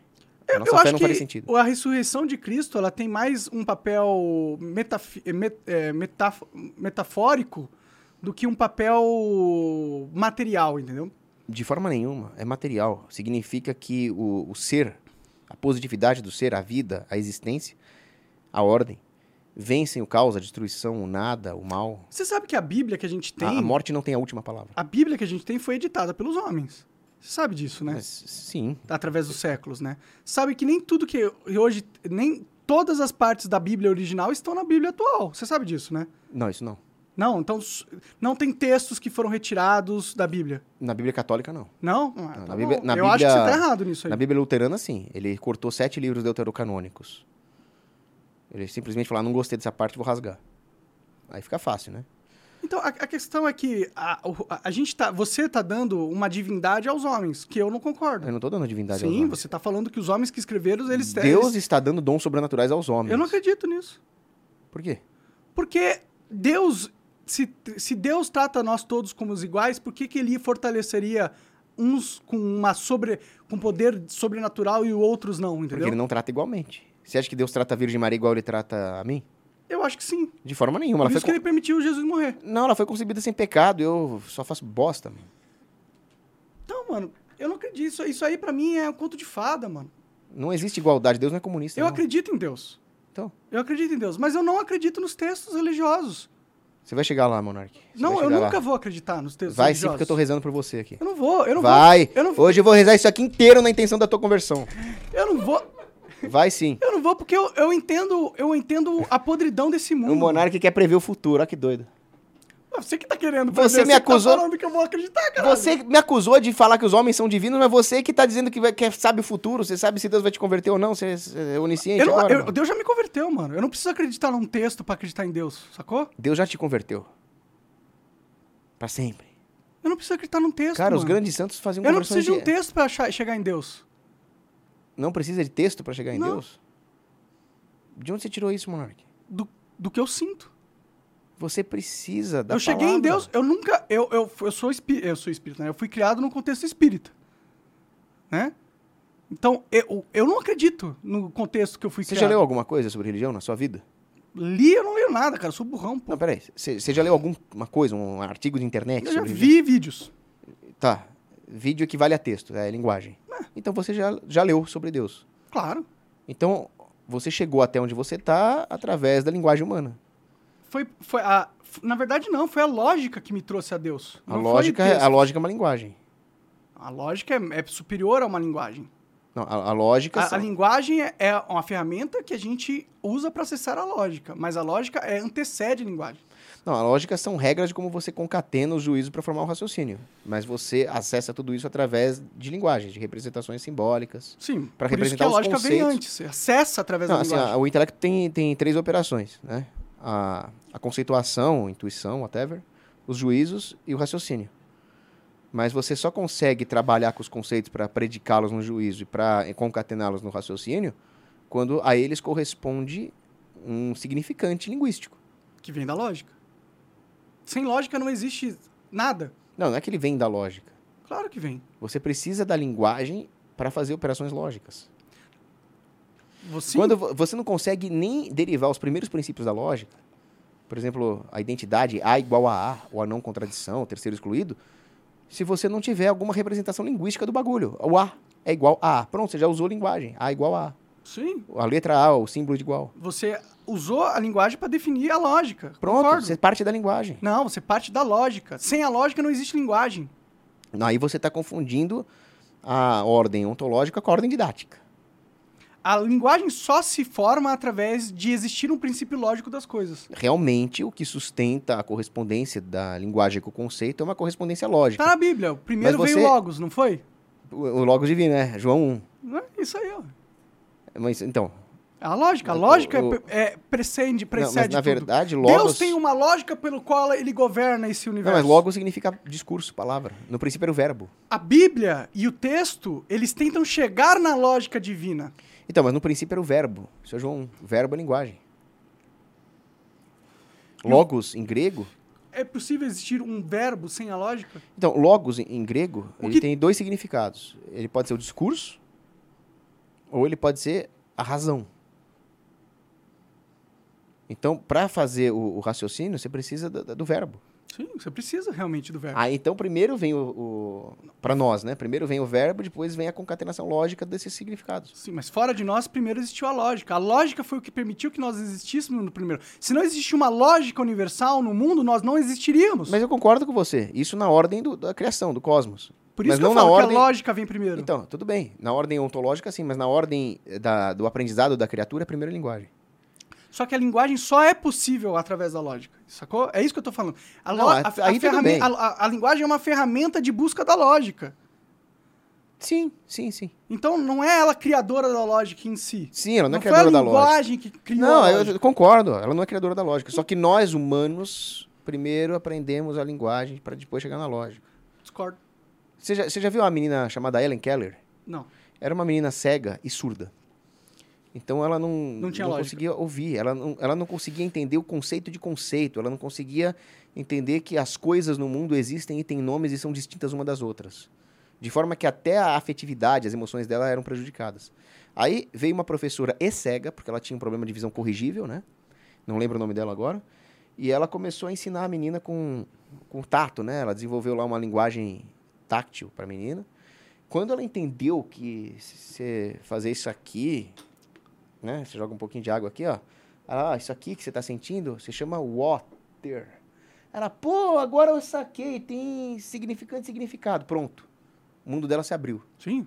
A gente Ela- precisa da linguagem ela pra entender a começou a lógica. desenvolver a fe- afeição e lógica, é isso, que eu, é isso que eu tô falando. Não, eu concordo com você, mas eu- a única coisa que eu tô fazendo é colocando a lógica como um pressuposto para que a a existência da linguagem. É só isso que eu tô falando. Não, aí eu, do ponto de vista da- ontológico, eu concordo com você. E eu acho que todos esses textos religiosos, eles não, eles, eles estavam basea se baseando em lógica para determinar o que Deus quer ou não, entendeu? Mas o fato é que, por mais que eles tenham usado a lógica e a linguagem para entender Deus, não significa que eles tenham realmente entendido completamente Deus. Por isso que eu, é, eu, eu, sou, eu acredito piamente na falhabilidade da religião. Então, se, se você acredita que o homem é incapaz de apreender sozinho o conceito de Deus, e você concorda que Deus é bom, você vai chegar pela lógica à conclusão, primeiro, que o homem sozinho nada faria, e que Deus não iria negligenciar a humanidade. Então, logicamente, Deus vai fundar uma religião. E fundou várias. Então, é- Deus é esquizofrênico, você está falando. Deus usa a religião para chegar através do homem, mas ele não escolhe uma como preferida. Não, ele vai escolher a verdade. Exato, a verdade, não É. uma religião. Então, a religião é o quê? É uma É um tentativa conjunto- de chegar na verdade. É um conjunto de verdades de fé para que o homem se religue a Deus. Exato. É um conjunto de verdades de fé. Exato. Deus não vai falar mentiras de fé. Ele não é o gênio do mal de- cartesiano. Sim, os homens que são. Os homens são, são esquizofrênicos mesmo. Então, é isso. Eu tô falando. E os homens criaram religião, pô. Os homens criaram um monte de religiões. Inclusive a católica. Deus... Não, e Deus criou uma que é a católica. Ah, tá bom, cara. Beleza, você acredita nisso, eu não acredito nisso. A gente não precisa concordar nessa porra. Tá Vamos falar do Bolsonaro então, tá ok? Beleza. a gente tem quatro perguntas. Cara, não, só, só uma coisa. Ah. É, eu queria ser justo com o Bolsonaro. Tá? Porque nós fizemos críticas ao Bolsonaro, e são críticas importantes de serem feitas, afinal nós temos que cobrar coragem de um líder. Mas eu vou falar uma coisa polêmica aqui. Manda. O Bolsonaro, tirando um ou outro governador geral ali no período pré-imperial, o Bolsonaro foi o melhor governante da história do Brasil, com todos os defeitos dele. Tá bom. Por que, que o Bolsonaro foi o melhor governante da história do Brasil com todos os defeitos dele? Porque desde Dom Pedro I até o Temer, um foi pior que o outro. O Brasil foi afundando no estatismo. O Bolsonaro não foi bom o suficiente, mas ele foi bom o suficiente para ter pelo menos uma pausa, um respiro nesse caminho do Brasil para derrocada e para o buraco. O Bolsonaro, apesar de não ter nem deixado ele governar, ele deu quatro anos para respirar. É, foi uma pausa seguida do pulo ao precipício, né?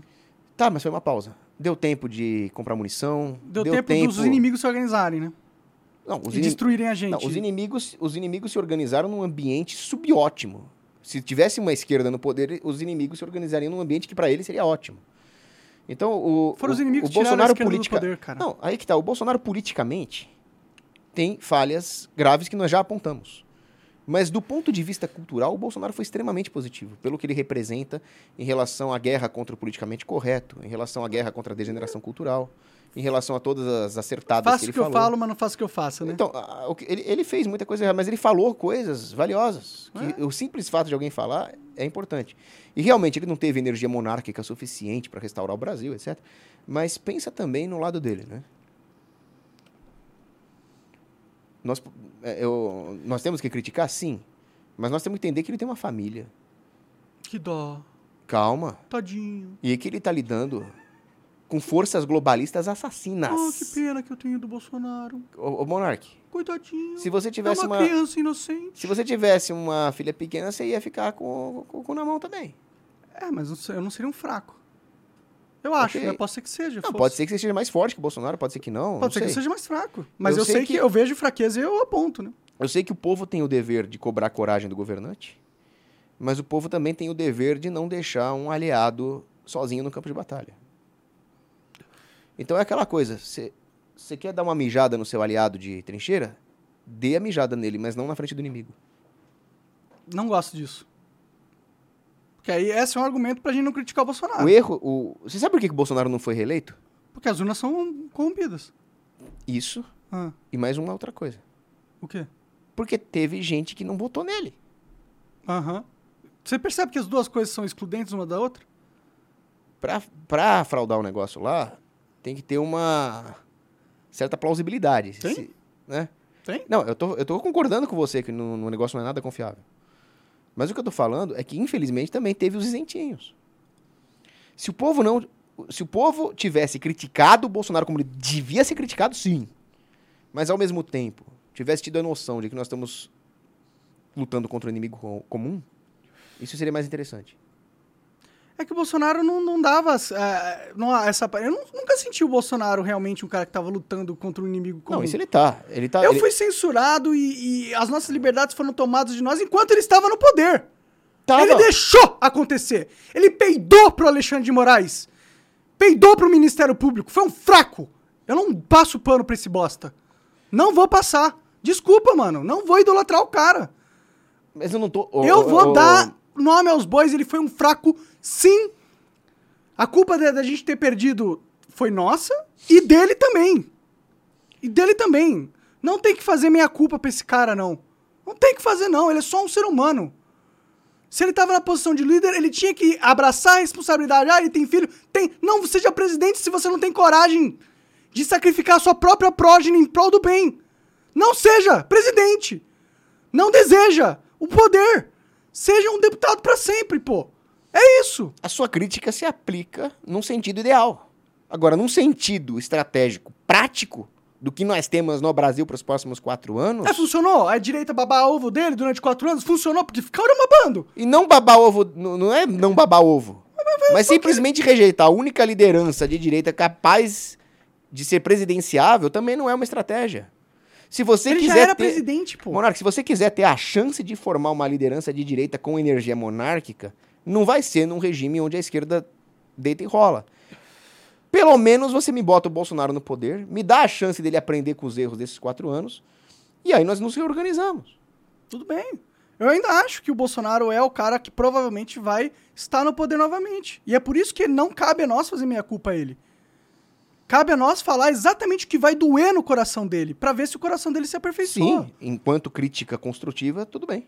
Ah, Mas eu só critiquei. Não tô falando que ele é genocida, não tô falando que. É, essas babacagens da esquerda. É, eu tô criticando. eu- a crítica que dói é, é que ele não quis ouvir a crítica que dói. Entendeu? Cadê o Bolsonaro me ajudando quando eu fui perseguido politicamente? Ele me ajudou? Ele veio no meu podcast? Eu fui conversar com ele pessoalmente. Chamei ele pessoalmente pro meu podcast. Ele veio? Ele ficou com medo de vir. Então, eu não vou passar pano pra covarde, mano. Desculpa, não vou. E um covarde, ele foi. Infelizmente. Eu tô desejaria que ele não fosse.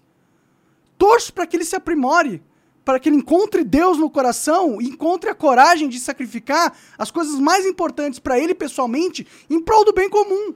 Torço, oro por ele.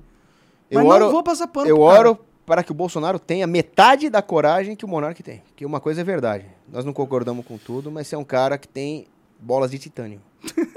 E resiliência, porque quando Jesus fala, né, se alguém te der um tapa, ofereça outra face, não é pacifismo, não. Oferecer outra face é fazer o que você está fazendo. Eu apanhei e continuo lutando. É não, é não recuar, né? Mas eu já fui muito covarde na minha vida também. Eu não sou perfeito. Ninguém, Ninguém é. é. Só ele. Exatamente. Bora para as perguntas? Bora. Bora. Ó, a primeira aqui é da Jaqueline Andrade. Ela falou assim, ó. Oi, meninos. Cogos, você acredita que Bolsonaro será preso ainda esse mês? Beijão a todos. Monark, você sempre esteve certo. E chama o pessoal do movimento Dom Pedro II. Olá, Jaqueline. A sua pergunta seria muito mais fácil de responder se nós vivêssemos num estado que respeita as próprias leis. O problema é que a esquerda conseguiu transcender os erros do positivismo e chegou no direito freestyle. É. Então nem dá mais pra saber se alguém vai ser preso ou não. Mesmo que a pessoa cumpra a lei, ela pode ser presa por pura perseguição política. Então a sua pergunta é um lamentável sim. Qualquer um pode ser preso se der na telha de Os do- ditadores. dos né? pante- do, do pessoal do panteão ali, né? Eu acho que a, a estratégia agora é tornar ele inelegível, até porque é óbvio que ele vai ganhar se ele concorrer novamente. É óbvio. É óbvio se Você vê o cara na eleições- E Não, milhares e centenas de milhares ovacionando o Exato, cara. perfeito. Com, ainda. Não, você vê no, no, no Paraguai, que ganhou o Santiago Penha, que é uma direita Nutella, mas pelo menos não era o comunista que estava lá em segundo lugar. Ele ganhou, ganhou. E ganhou como? Com voto auditável. Agora, pedir transparência é pedir muita coisa? Quem não deve não teme. Sim. É uma, é uma frase clichê, na verdade tem, tem gente que não deve e tem muito a temer, né? Sim, Mas, mas deve, enfim, né? você entendeu a aplicação da minha frase clichê aí. Sim, sim. Beleza, ó. A Amélia Lima mandou o seguinte: é, Monark e Cogos, o que vocês acham dessa fala do espião do governo dos Estados Unidos nesse telegrama quando estava no Brasil nos espionando? Ele disse o seguinte: se o Brasil for perdido, não seria uma nova Cuba, e sim uma nova China. Ela mandou uma foto documento aqui, mas eu acho que não tem necessidade. Pô, É, dá, deu pra entender. E eu concordo com o espião. E é por isso que eles trabalham pra impedir o desenvolvimento do Brasil. Porque nós somos gigantes. Porque se a gente desbloquear o nosso verdadeiro potencial como nação, nós dominamos a região. Porque é assustador o brasileiro com poder. É, nesse caso, o que o espião americano está confessando é que existem dois blocos distintos ali. Um é a Rússia e outro é a China. Porque a Cuba, durante muito tempo, foi sustentada pela União Soviética. E a China é um bloco separado. E o Brasil ele não seria exatamente uma republiqueta de bananas, perdida no tempo, como Cuba. Mas ele também não seria um portento soberano, como alguém poderia imaginar que a China seja. Ele seria só um estado vassalo da China, repetidor da política econômica expansionista da China. Então ele seria industrializado, mas as indústrias seriam contro- controladas pelo PCC chinês. É possível. É possível. Beleza, vou ler mais uma aqui. O Márcio Iluz falou o seguinte: Monark, quando teremos um novo encontro entre Cogos e Renato 38? Oh, esse encontro foi interessante ali. Discutimos a questão dos bitcoins. Ah, sim. Porque quando eu estava em campanha de deputado estadual, eu queria fazer uma legislação que obrigasse o Estado a aceitar bitcoins como pagamento dos tributos. Isso seria um aumento da liberdade do cidadão e uma perda da liberdade do Estado, porque agora o Estado é obrigado a aceitar uma moeda e o cidadão tem mais uma opção. E aí nós discutimos as implicações econômicas disso e o Renato 38, que é um grande entendido de criptomoedas, concordou comigo. É, eu não, não vejo porque isso seria ruim, né? Não, seria, seria ótimo. E agora a última do Matheus falou assim: ó, Cogos, a restauração da monarquia seria uma solução para a desordem atual do país? ela reduziria o nível de desordem, porque a monarquia é um governo que reflete a hierarquia celeste e certamente eliminaria vários erros que existem hoje. Eliminaria muitas oligarquias, uma política de oligarquias que surge justamente na- nos primeiros anos de república, mas também não seria perfeito, dependendo de como a, a monarquia fosse restaurada. Se ela fosse restaurada no sentido de eliminar soberanias locais, eliminar o localismo, eliminar o federalismo, ela poderia também ser bem imperfeita. A galera não entende que a luta pela liberdade é uma luta constante e perpétua. É. Não existe o fim. Não existe colocamos alguém lá e acabou. Só acaba quando termina. Só acaba quando a gente morrer, né? Acabou? Cogos, obrigado, cara. Obrigado por ter vindo aí. Mais uma Excelente vez, o papo ag- Agradeço muito o convite, parabéns aí É pelo nóis. seu trabalho e É que nóis, Deus nos abençoe a todos. E Vai abraço aos nossos espectadores também. Vai lá na loja do Coco, qual que é o nome da loja mesmo? livrariapaulocogos.com.br E quer falar que você tá prestes a talvez se tornar um é deputado estadual, isso? Ou é vereador? É, eu, eu não, não vou apostar minhas fichas nisso, mas existe uma chance aí de uma votação no STF sobre uma ação de inconstitucionalidade. Porque houve uma lei que se aplicou no pleito de 2022 que eliminava a terceira fase da contagem dos votos para partidos que não fizeram, o que não atingiram 80% do quociente eleitoral. É uma lei que prejudica os partidos pequenos. E aí, esses partidos pequenos, até alguns da esquerda, né, entraram com pedido de inconstitucionalidade no STF e se for considerado inconstitucional a maneira como essa regra eleitoral foi aplicada, isso mudaria a composição tanto da Câmara Federal quanto das Assembleias Legislativas. E aí você entraria. Pelo cálculo, é possível sim. Tem aí, temos aí, né? Vamos ver isso aí. Vamos rezar para que Deus faça o que é melhor para o povo, para o Brasil, né? Demorou, cer- certamente. Obrigado, Cogos, valeu mesmo. Te- Ah, eu, eu- eu abri um Twitter novo, é arroba Monark voltou, tá? Ele é meu ofi- oficialmente. E é isso, porque eu, eu tava esperando eu voltar às minhas redes sociais, né? Do Nicolas voltou, achei que, porra, eventualmente, eventualmente a minha voltaria, mas aparentemente não. Eu estou banido para sempre. Então eu estou criando novas. novas... Eu falei que esse Elon Musk aí é um falastrão. Pô, tem que voltar às redes do Monark. Mas isso não é culpa do Elon Musk, pô. É, e- esse sim é um... Ele não brigou com a justiça, né? Mas, pô, você quer que ele, que ele brigue com a justiça do país? Porra, é foda. É, mas nós não temos liberdade de expressão, a não ser em raras situações, como nas redes do Monark. Aqui nós falamos de tudo. Aqui é até ser preso. Valeu, galera. Muito obrigado. É nóis. Até a próxima. Tchau.